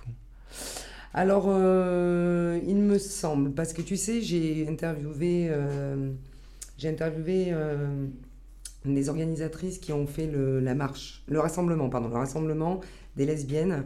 Et il y a une personne qui m'a parlé de ça, du fait que quand on a été racisé au niveau de la PMA, tout ça et tout, euh, c'est très, euh, c'est hyper compliqué. Donc en fait, euh, bon, enfin comme d'habitude, hein, on nous met de la poudre de perlimpinpin, donc on Ben, a ça. accepté pour une, on va dire une certaine catégorie de femmes. Alors bon, j'ai quand même envie de dire, c'est déjà une victoire, mais c'est pas la guerre qui est gagnée. On est d'accord? Et donc en fait, il y a encore beaucoup de combats par rapport à ça. Voilà, genre, euh, nous continuons à être tout simplement interdites de PMA sur simple décision des centres prescripteurs qui peuvent décider eux-mêmes d'un IMC limite. Et oui, puisque si tu n'arrives pas à tomber enceinte, c'est parce que tu es en surpoids. Dès que tu seras mince et dans la norme, euh, Voilà. Ah ouais Ah ouais Ah ouais, ben, pardon. Alors là, franchement, je ne savais pas. moi je dirais c'est peut-être un peu comme le parcours de sortie. Mhm. Les abolitionnistes nous disent mais vous avez le parcours de sortie, en sachant que si tu es migrante Ouais, et dublinée, ouais. tu n'as pas accès au parcours de sortie, mhm. Puisque le parcours de sortie te donne des pap- te donne un titre de résidence de six mois ou trois mois, Euh, là, je sais pas. Je crois, je crois avoir lu ça peut-être six mois, je crois. six mois. Il me semble. Mais je, Mais sais que c'est mais il me semble. 300 euros de, hum, 300 euros d'aide euh, d'aide. par mois. Ouais. ouais. Ouais. Ouais. Tu fais quoi avec 300 balles? Mais toi, il faut pas, il faut pas avoir été dubliné. Et c'est rare quand même les collègues migrantes qui arrivent en France directement. Oui, on est d'accord. Mm. Oui, c'est oui, c'est rare, oui, c'est sûr. Tu prends pas toujours un bateau, enfin toute seule. Et, ouais. Non, non, on est d'accord. Donc un parcours de sortie, oui, mais pour qui? Ouais. Si tu exclus les, les- les personnes qui se retrouvent à faire le travail du sexe de survie un peu, parce qu'elles ont, elles avaient un désir de migration et qu'elles ne savaient pas qu'elles ne pouvaient pas travailler en France? Hmm. Si tu exclus ces personnes-là, Ouais, ouais, ouais, ouais, je suis d'accord. Mm. Non, non, mais c'est vrai que j'ai vu passer euh, sur les personnes euh, bah, grosses. hein. je, me suis dit, mais qu'est-ce que ça a à voir enfin, enfin, maigris, enfin, tu, tu vois et ta vie changera. Et si elle est en couple normal alors? Bah oui, ah oui, mais c'est ça. Mais enfin, pour moi, tu vois, si t'es en couple, enfin, je veux dire, il y a quand même des personnes obèses dans la vie qui ont des enfants. Faut arrêter le délire. Enfin, je sais pas, mais euh, enfin, toute femme qui a ré- réussi à porter dans sa vie, enfin, je veux dire, qu'elle soit maigre, forte, pas forte, obèse, pas obèse, enfin, c'est. Bon, enfin, c'est. non, mais on tourne franchement. euh, moi, moi, des fois, je me dis, mais on tourne vraiment dans un monde. euh, mais c'est complètement à l'envers. hein. Mm, mm. Ça n'a aucun. Des fois, je me dis, c'est pas possible, je vis dans un monde de bisounours ou quoi? Oui, dis-moi, Béverly. J'ai une question de quelqu'un sur Instagram. Ah, bien Euh, Est-ce que tu es d'accord avec l'affirmation que bien souvent le TDS possède aussi un aspect psychologique Pour certains clients, le sexe n'est pas primordial, mais la recherche d'un échange, d'une présence, l'est tout autant. Euh, Ça dépend des clients. ouais, ouais. Il y en a qui ont envie d'investir la relation, de, de- de te connaître un peu mieux. euh, et puis il y en a qui, comme, euh, viennent juste tirer un coup. Moi, c'est un peu rare. Enfin, moi, j'ai eu un seul régulier à Paris que j'ai vu quelques mois. Euh, J'allais souvent chez lui, j'adorais et tout. On discutait, on fumait une clope ensemble. euh, il me servait du jus de fruits et tout. euh, et euh, j'adorais, tu vois. Mais, et j'ai fait une seule fois une sortie en dehors d'une chambre avec un client qui m'a emmené au restaurant, mais il voulait se faire vider les couilles après, quoi. Mm. Et enfin, moi, j'ai jamais fait de. Parce que les gens aussi, ils pensent que l'escorte, elle couche pas. On accompagne juste, tu vois, ils, ils ont l'image bling bling, euh, Pretty Woman, là. euh, euh, alors Ouais. que qu'une escorte, c'est rien d'autre qu'une pute d'intérieur. Mhm. Et, euh, et que voilà, il y a, y a que dans les films que les escortes euh, sucent pas, quoi. Genre, euh, le mec, il, il veut quand même se faire vider. Hein, euh. Euh, ouais, oui. Euh, C'est pour le plaisir et fait- sexuel. enfin, pour, pour moi, une escorte, c'est euh, bah, c'est une TDS. Hein. Enfin, je veux dire. le- Bah, c'est une pute d'intérieur. Oui, la voilà, seule différence, c'est qu'on racole pas dans la, pas dans la rue, mais sur Internet. Oui.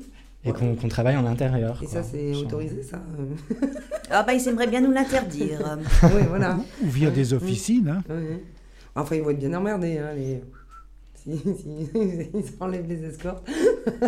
bah, ils s'en foutent eux, parce qu'ils ont les moyens de passer sur les sites à l'étranger Ouais.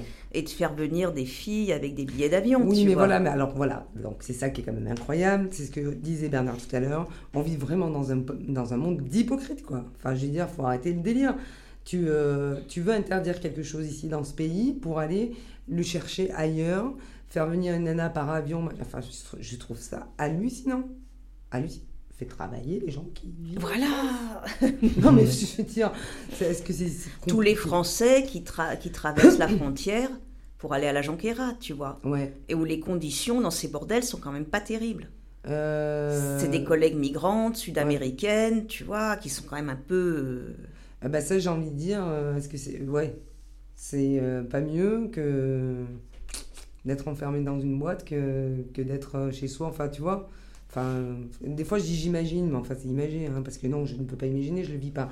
Mais euh, c'est quand même assez euh, chaud quoi. les collègues qui vont en Belgique, les collègues qui vont en Suisse, enfin les pas collègues, voilà, qui vont travailler en Belgique ou en Suisse, tu vois, pour... euh, Mais ça, ça te fait des frais en plus. Bah forcément, oui. Ça, ça te fait des frais en plus. Incroyable. non, mais c'est super, c'est vraiment super intéressant. Et, euh, et quelque part, c'est des, des sujets qui font un peu, euh, pas peur, mais tu vois, t'oses pas aborder tout ça et tout, parce que, enfin, tu vois, c'est un peu l'image qu'on veut nous donner, hein, tu vois. euh, Mm. Enfin, cette image de, de la société où, comme avant, il y a des, des années en arrière, où on te disait un gay, oh là là, il faut pas s'en rapprocher, enfin, tout le monde était malade, tout le monde machin. Euh, les lesbiennes, elles ressemblent toutes à des camionneuses, tu vois, tu sais, t'as toujours ces stéréotypes, enfin, je veux dire, tu vois, c'est. Enfin, je veux rien dire, mais nous, on est dans le studio. Mhm. Ah, Vas-y, dis. Oui. non, mais vous êtes génial, quoi. Je veux dire, il y a... je suis très contente de, de, de- de faire cette émission, euh, d'avoir fait cette émission avec vous parce que ça, ça touche bientôt à sa fin. Et tu vois, tu es resté presque les deux heures, Christine. Je te dis, ça allait passer très vite. Et, euh, et euh, C'est qu'à mon âge, on mange à heure fixe et à 18h un petit potage. Donc, je vois bien ce que tu veux dire. Mais j'y suis presque. Mais euh, non, non, non, ouais, je suis très très contente parce que de, la tournure de cette émission. Et comme je disais, on n'a pas de langue de bois et, euh, on en apprend beaucoup. Et euh, moi, ce que je tire vraiment de tout ça, c'est ma première impression, c'est que alors vous êtes vachement solidaires entre vous, en, tout- en tout cas toutes les deux, j'ai l'impression, et par rapport à d'autres collègues aussi. Et je trouve ça super important parce que vraiment, vous êtes vraiment pas aidés. Et je pense par aucune communauté. Alors moi, j'avais, tu sais, j'avais regardé un truc là, enfin le manifeste féministe. Mm. Mais euh, alors du coup, je me dis, mais de quel côté elles sont les féministes? Avec vous, contre vous, euh, finalement Bah, il y, a- euh, y a plusieurs- il y a plusieurs courants de féminisme. Voilà, c'est ça aussi. être activiste, c'est faire du lobbying et essayer de pénétrer. en mettant beaucoup de lube. Oui. Il faut lubrifier. Ah oui, c'est important ça. Les mecs, ils connaissent pas le lubrifiant. Il faut lubrifier et il faut y aller très très doucement. Oui. Donc, si tu veux, les féministes sont contre nous, donc on essaye d'investir ce bastion en leur disant nous aussi on est féministes. D'accord. Tu vois euh, Et comment tu peux être justement féministe, te revendiquer comme telle, euh, militer pour la libération euh, des, des- des femmes, du corps des femmes, euh, pour le- les, les droits des femmes, etc. Et euh, reproduire les schémas masculinistes contre lesquels tu te bats, en voulant contrôler nos corps, en nous infantilisant, en nous confisquant la parole. Bah, C'est pas féministe ça oui, non mais, non, mais je suis complètement d'accord avec toi. Non, mais c'est clair. hein, je veux dire, c'est vrai que moi, des fois, on m'a eu demandé si j'étais féministe. Je dis non. Je suis euh, militante à ma manière, à mon petit degré, tu vois. Tu vois, on a cette émission. Et c'est là où c'est intéressant, c'est qu'il y a des, des personnes comme vous, des femmes comme vous, qui viennent dans cette émission et dire et parler de vos combats, de, de ce que vous vivez au quotidien. Et euh, c'est ça aussi qui libère la parole. Alors, euh, c'est clair qu'on est, on est, euh, on n'est pas des grandes, grandes, grandes radios, mais on commence petit pour finir grand, tu vois. C'est comme l'activisme. On Voilà. commence petit et puis Moi, je me revendique féministe euh, parce que le, le féminisme, c'est pour toutes les femmes et minorités de genre. Hein. C'est pas, c'est pas à la carte. euh, alors, qui a le droit à des droits euh, Moi, j'ai Non, toujours été féministe. vais J'ai- dire, J'étais euh, entourée de femmes fortes, tu vois, qui avaient des postes à responsabilité, tu vois, à une époque où il n'y en Moi, quand avait je pas dis- tant que tu ça. sais, moi, quand je dis je suis pas féministe, c'est-à-dire que quelque part, tu vois, quand j'entends, euh, parce que j'entends quand tu me dis il y a le féminisme et il y a les courants féministes, tu vois. Mais après, moi, je trouve que je suis pas assez là-dedans pour dire ah ouais, je suis là, là, là, là. On nous met déjà, c'est dans les cases, tu vois. Mm. Mais je dis que pour moi, l'important, c'est de libérer la parole des femmes. Parce que je trouve qu'aujourd'hui, en 2021, on régresse énormément. Mais à tous les niveaux. hein. bah, on- On n'a toujours pas brûlé le patriarcat. hein. Ah mais carrément pas. Et puis on est loin d'y être, j'ai envie de dire, tu vois. Parce que quand on fait 10 pas, on recule de 25, c'est un truc de malade. Ouais. Et, euh, et parfois je me dis, mais waouh, mais euh, c'est euh, ouais, c'est quand même assez incroyable. En tout cas, moi j'ai appris beaucoup de choses sur vous ce soir. Et je vous en remercie. Et, euh, et euh, on pourra vous refaire revenir si vous le voulez bien dans l'émission. Bah, déjà, on va te Voilà. présenter tout ce qu'on fait l'année prochaine Oui, avec alors, oui, oui, oui, oui, oui, parce qu'on en a parlé. Dis-moi tout. C'est vrai que vous avez plusieurs dates, alors il faut les dire. Donc le 14 septembre, on invite euh, bébé Melchior Cadior qui a écrit un livre Balance ton corps. Oui, Donc on l'invite à Lyon pour une après-midi débat, après une séance de signature de son livre. Et pour puis la, la pute pride. voilà. Ah oui, pour le alors la 14 Pute Pride. septembre. Ouais, ouais. Donc qui est la dernière date euh, de célébration de la fierté pute qui a été créée par le réseau mondial, euh, le NSWP.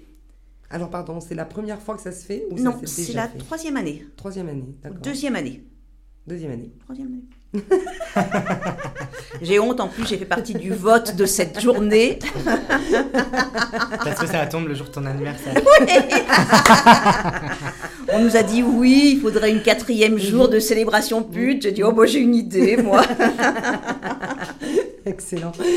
C'est pas grave. Donc deux ou c'est trois fois de c'est- toute façon. c'est ouais. une journée pour montrer ce qu'on fait de, tu vois, de ce qu'on fait de positif, nos actions, où est-ce qu'on est, etc. C'est génial, c'est top. Et donc, c'est le, rappelle-moi la date 14 septembre. 14 septembre. Et ça, de toute façon, on le retrouvera sur le, la page de Frissasso, sur le site aussi, peut-être? Tout à fait. Ouais. Parce que vous avez, il y a le site, www, Instagram, il y a il y a la page Facebook. Facebook, ouais. Et puis après, bon, bah, ce sera le 17 décembre, D'accord. la journée contre les violences faites aux travailleurs du sexe. Ouais. Donc, C'est journée internationale. Journée internationale, contre les violences. Oui, tout à fait. Parce que j'avais aussi mon petit truc là-dessus. Mais vous, en avez, dit- vous avez tout dit de toute façon, donc euh, moi j'avais plus rien à faire. Mais euh, ouais, c'est la. hum, Pardon, les lunettes. Ouais, journée mondiale contre les violences faites aux travailleuses du sexe. Et depuis trois ans, Fris se mobilise aux côtés des médecins du monde Oui, Aide Voilà. et le Strass. Voilà. Et Cabiria. pour, dé- pour dénoncer ces violences qui se sont cumulées.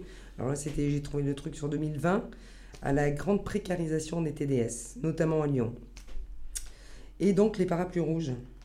Alors là, les parapluies rouges, c'est le symbole donc euh, du mouvement de la lutte des putes. Pourquoi un parapluie rouge? Ça a été créé à la Biennale de Venise Ouais. par Pia Covray, qui a organisé une manifestation avec les parapluies rouges. Oui, En, en- j'ai vraiment jamais la mémoire des dates. euh, j'ai oublié, j'ai oublié quand. ouais. Et donc le parapluie rouge, c'est le symbole de notre lutte.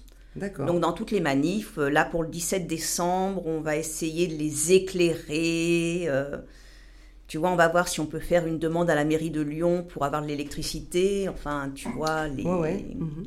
pour essayer de faire quelque chose de très visuel. Ah bah c'est top, c'est, c'est un super... Non, vous êtes des super euh, combattantes, militantes, c'est génial. Bah, il faut bien, hein, Oui, pour nos droits. il en faut. Ben oui, ben oui, parce que si on n'avait pas eu des femmes comme vous, Si on ne le fait pas, personne ne le fera. voilà. Si on Puis, se... puis tu vois, surtout, on essaye d'être la parole de nos collègues les plus précaires. Ouais. Parce que vraiment, les collègues dans la rue, avec la pandémie, tu vois, le confinement, ouais, Ça, ça a dû être terrible, non? Mm. il y en a qui avaient même plus à bouffer, qui étaient prisonnières dans leur camion, tu vois, dans leur camionnette. Ça, c'est vraiment. euh, Et nous, on aimerait vraiment que la mairie de Lyon prenne en considération nos, collègues les plus précaires. Vous pensez qu'avec euh, notre maire actuel, euh, ça peut... Écoute, il nous reçoit, donc Ouais. on peut discuter, ce qui est déjà, qui est déjà pas mal. un pas de géant par Ouais. rapport. euh, moi, mes collègues, euh, quand on a été les voir pour leur dire on va les rencontrer, qu'est-ce que vous voulez qu'on demande Elles aimeraient une aire de stationnement, Ouais. tu vois, avec des toilettes, éventuellement des douches, parce qu'avec la pandémie, elles me disaient mais c'est pas humain de, de- Ouais, on est d'accord. je vais te passer les, les détails, de pisser dans les Mm. bouteilles, on peut plus aller dans les bars, on se chope des hémorroïdes parce qu'on est obligé de se retenir, tu vois, tu, Bah peux- oui. tu peux Mm. pas aller... euh, Mhm. Non, non, mais, non, mais c'est clair que ça a dû être euh, extrêmement compliqué. Non, mais parce qu'on n'y pense pas. C'est vrai qu'on n'y pense pas. Enfin, je veux dire, tu sais, dans ces cas-là, tu penses à ta petite personne. hein. Euh, je veux dire, bon, euh, euh, pendant qu'il y en a qui pleuraient parce qu'ils avaient des piscines et des machins pendant le confinement, t'en as d'autres qui pleuraient parce qu'ils n'avaient pas de maison. Enfin, tu vois, c'est. euh, Et euh, non, non, j'imagine que ça a été très difficile et compliqué. Par contre, j'ai vu que euh, pour le coup, pendant les confinements, euh, bah, Fris, Frissasso a fait beaucoup de choses au niveau euh, réseaux sociaux Ouais. pour justement euh, essayer de limiter l'isolement. Ben, on s'est tous mis à Zoom, Team, Mm. on, a, on a continué nos permanences, etc. Mais je t'avoue que c'est pas, C'est pas pareil. c'est pas pareil. Hein. Tu, tu- Mm. Se voir en face, surtout pour des travailleurs du sexe qui sont habitués à juger très vite la personne Mm. qu'elles ont en face, Ouais. c'est pas la même chose. Mais T'as pas le contact humain. C'était euh, en 2001 la création des parapluies rouges. Ah, merci. euh, vrai que je m'en... Millénaire, millénaire 1, faudrait que... Mm, merci Bernard. Mais euh, non, non, mais c'est. euh, Parce que nous, on propose des permanences avec un petit apéro, donc c'est au centre LGBT. Même si tu veux pas t'outer, tu rentres au centre LGBT, tu as du monde, tu... bah, le fait de passer le pas, déjà, c'est parfois ça peut être un peu compliqué. Tu vois? Même pour une personne, euh, je veux dire, même pour une personne lesbienne qui débarque dans une grande ville comme ça. Moi, je me souviens la première fois où j'ai mis le pied dans un milieu euh, lesbien. Au départ, ça a été un peu compliqué quand même, tu vois. Et euh, même si tu, tu, tu te dis, waouh, ah, je me rends compte que je suis passée au monde, déjà, et tu fais, waouh, ouais, ouais, ça existe, eh ben, je trouve, ouais, c'est quand même assez compliqué Et puis bon, c'est aussi assumé. aussi. Mais souvent, les personnes viennent nous voir quand elles ont un, un souci, tu vois. Ouais. Après, il y en a qui viennent aussi parce qu'elles sont isolées, mais Mm. quand, on, organise- quand on organise des goûters, des apéros, euh, mais c'est vrai que souvent, c'est parce qu'il y a un souci. Et les, personnes attendent d'avoir un souci pour venir vous voir C'est le stigma, c'est le stigma, tu vois. Tu- Elles imaginent aussi qu'elles... Elles savent peut-être même pas, tu vois. euh, Moi, je vois quand on fait des, des rassemblements, les trois quarts des personnes sont à visage découvert. Ouais, Les seuls qui ont des masques, ouais. c'est les collègues. Ah ouais. mm. Ouais, ouais. mm, Ah, donc tu les reconnais. Oui. Euh, ouais, mais c'est vrai que l'image aujourd'hui, c'est compliqué. hein. Moi, je vois des fois quand. euh, euh, là, par exemple, quand. tu vois, j'ai été avec les organisatrices du rassemblement. J'ai demandé si je pouvais prendre une photo. Elles m'ont dit qu'elles préféraient pas par rapport à ce qui s'était passé euh, en marge du rassemblement, par rapport à l'attaque qu'elles ont eue par rapport aux fachos et tout. Et Mm. elles me disaient, euh, aux fascistes, pardon, et elles me disaient que, que c'est terrible, mais qu'elles préféraient pas parce qu'ils les cherchent, Ah bah tiens. tu vois? Ils les cherchent pour, euh, bah, pour taper dessus, quoi. Enfin, tu vois, pour... euh, mais c'est un truc de fou. Enfin, on s'imagine pas, tu vois, quand on est vraiment à fond dans ces combats-là, on s'imagine pas deux minutes que des gens aient que ça à faire dans leur vie de vouloir te retrouver juste pour te péter la tête, quoi. Mais c'est un truc de fou. C'est un truc de fou. Et donc, euh, je respecte, j'ai toujours respecté hein, les gens. Moi, je te dis, j'ai même. Si demain je dois changer le prénom de quelqu'un à la radio, je le fais, il n'y a aucun problème. Moi, quand par exemple je fais des soirées pour les femmes, pour toutes les femmes, euh, quand je fais ma pub, on va dire, que je lance une soirée, il n'y a pas un visage qui est reconnaissable. Parce que je respecte ça, tu vois. Parce que même nous, dans notre, on va dire, chez nous les lesbiennes, dans notre communauté, eh ben, il y en a beaucoup, beaucoup qui ont du mal à, à dire euh, bon bah ouais ok c'est bien gentil tout ça. Moi je sais que j'en ai certaines. Elles me disent écoute Maria je partage pas euh, en public sur Facebook mais t'inquiète hein. Je suis sur des groupes et tout et là ça y va quoi. Mais voilà c'est tout on restera. J'ai aucun problème avec ça. Parce que chacun a sa vie et tu vois et je pense que c'est difficile chez chacun chacune Moi, tu vois, j'ai le sentiment, c'est quand il y a des enfants. ouais je pense Là, c'est un gros, gros. Pour protéger tes enfants, Ouais. tu, tu te censures. quoi. Je pense. Pour les protéger, oui, bah évidemment, parce que après dans les cours d'école, euh, c'est chaud, hein. Ouais. Non, mais c'est vrai, hein, parce que je pense que le pire c'est le cours d'école, parce que tu peux élever ton enfant dans la tolérance, tu Mais vois. les autres le font pas forcément. Mais les, donc. mais les autres, enfin je veux dire, faut pas oublier que les autres ont des parents aussi, et puis un con, ça reste un con. Et le pire, c'est que ça se diffuse très vite, ça, tu vois. Mhm. Et euh, moi, je le vois, hein, j'ai une école en bas de chez moi. euh, bah, je peux te dire que des fois, j'entends des trucs. C'est des minots, hein. C'est des petites classes, hein. C'est pas des lycéens, hein. Euh, j'entends des trucs, je me dis, waouh, bon, ok, il y a encore du travail quand même, hein, tu vois. Ah, ça, le jour où les injures chan- changeront, Ah, on aura changé la société. Ouais, ouais, ouais. Hein, Qu'est-ce que tu dis, mon Bernard C'est pas faux, hein. Ah là là, il y a du boulot. ouais. Ouais, ouais, ouais, il y a du boulot, moi je te promets, hein, moi dans la cour d'école en bas, là. Ah non, mais, mais Ah bah, c'est moi, j'ai les hein. collégiens à côté de chez moi, c'est pas mieux. hein. Ouais, ouais, ouais. Tu entends pas fils d'Abolo et. euh, Ouais, ouais, ouais. Ouais, ouais, non, non, non. Fils de caissière. Voilà, ouais, non. on devrait essayer, tiens, on devrait lancer la mode et dire, euh, tu vois, moi je vais attraper un de mes neveux et nièces, là, je vais dire, tiens, vas-y, dis fils de caissière. Pour voir, tu vois. Mais c'est le ton que tu donnes, toi. On préfère fils d'Abolo quand même, Voilà. parce que les caissières. oh. non, non, mais c'est quand même assez incroyable, hein, oui. Donc, euh, tout- toutes ces injures et tout ça et machin, c'est comme. Donc, c'est pour ça, je dis, c'est vrai que on veut protéger nos enfants, mais finalement, quand on. euh, euh, moi, je vois par exemple une neveu et mes nièces, enfin, j'ai une de mes nièces qui est très grande maintenant, qui avec qui je discute de temps en temps. Je lui ai jamais dit je suis, je suis lesbienne, mais elle l'a compris toute seule et c'est très bien. Et en même temps, je suis très contente de pas eu avoir à lui dire, tu sais, je suis lesbienne. Pour qu'elle normalise ça. Ouais. Mm, Et je trouve ça assez génial. Et par contre, quand j'entends ce qu'elle me dit par rapport à ses collègues, par rapport à toi, tout ça, je me dis, putain, mais il y a encore un tel boulot à faire. C'est pour ça que je te dis, on a l'impression d'avancer, de faire 10 pas, et tu as l'impression de reculer, d'en faire 30 derrière, quoi. C'est assez incroyable. Dès que tu investis un nouveau milieu, t'hallucines. Ah ouais, c'est dingue. T'hallucines. Ouais, ouais, ouais, je suis d'accord. Combien il nous reste là, mon euh, Bernard? 5 Six- minutes? Six minutes. Parce Ouais. qu'après, il faut que je lance la chanson, transition et tout et tout. Un petit dernier mot, un dernier mot mesdames? Eh bien, suivez Freeze sur les réseaux sociaux. Ouais. On a plein d'actions pour la rentrée. On prévoit plein de choses intéressantes. Si vous voulez vous former un peu aux questions de transidentité, de travail du sexe, de santé sexuelle, Mhm. on organise des journées de formation et vraiment, on apprend plein de choses. Super, Beverly? Venez militer avec nous. Ouais. voilà, bien. Tu nous fais savoir pour ton documentaire quand est-ce qu'il va sortir au mois de juillet? Euh, bah, moi, je partagerai sur mes réseaux sociaux déjà. Euh, donc là, mon Instagram actuel, parce que du coup, je suis régulièrement suspendue. Euh, J'imagine. euh, mon compte actuel, c'est mon compte actuel, c'est It's Beverlux. D'accord. Ok. Donc Instagram, Facebook, il y a un Instagram. Facebook ou pas Euh, je suis plutôt sur Instagram. Plutôt euh, Insta. Ouais. Ouais, ça c'est encore un truc de jeune. hein. Moi, je suis larguée. Et je parle comme si j'en avais, je sais pas combien. Mais euh, euh, ok, Beverly. Mais je, je suivrai ça, je regarderai un petit peu. Parce que ça m'intéresse bien de voir le, le documentaire qui est. Ouais, j'ai hâte qu'il Ouais, ouais. sorte aussi. Ouais, ouais, ouais, ça a l'air, ça a l'air pas mal, assez sympa. Mm. Et euh, ok, on vous fera savoir pour le podcast, aussi. Il suffit de suivre Femme en Voix. Ça, Ça y est, je t'ai rajouté. Yes. Donc voilà, oui, parce que comme ça on met, tu vois. Et après, comme je dis à mes invités, plus on partage et plus il y a d'écoute et, et mieux c'est. Et, euh, et la, la voix des femmes est entendue. Sur Instagram? Euh, alors j'ai pas de compte. Ah si, mais Pluriel Gay a un compte Instagram, donc. euh, euh, Gérald, euh, j'ai, ouais, eh ben, super. pluriel game, il n'y a pas femme en voix sur Instagram. Non, non. J'ai euh, j'ai fait m'envoie que sur Facebook, hein, pardon, mais Verly, hein, autant pour moi.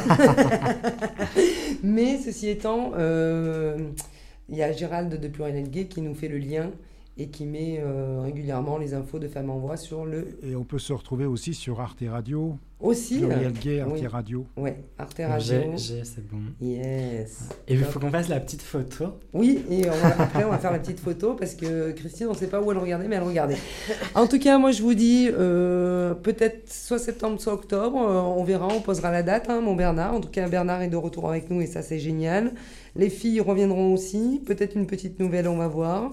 Euh, en tout cas, on est là pour, euh, pour donner la parole aux femmes et, euh, et c'est top. Merci beaucoup, Christine. Merci beaucoup, Beverly, d'être Bah, venue merci avec de nous. avoir reçus. Vraiment. Merci de ton invitation. Merci. Et certainement une prochaine avec aussi mes chroniqueuses parce que je suis sûre qu'elles avaient plein de choses à dire. Avec plaisir.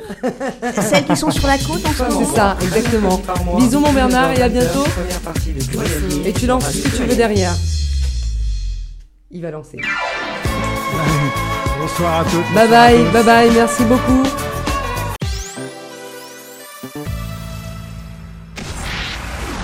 Vous avez fait le bon choix. Radio Pluriel.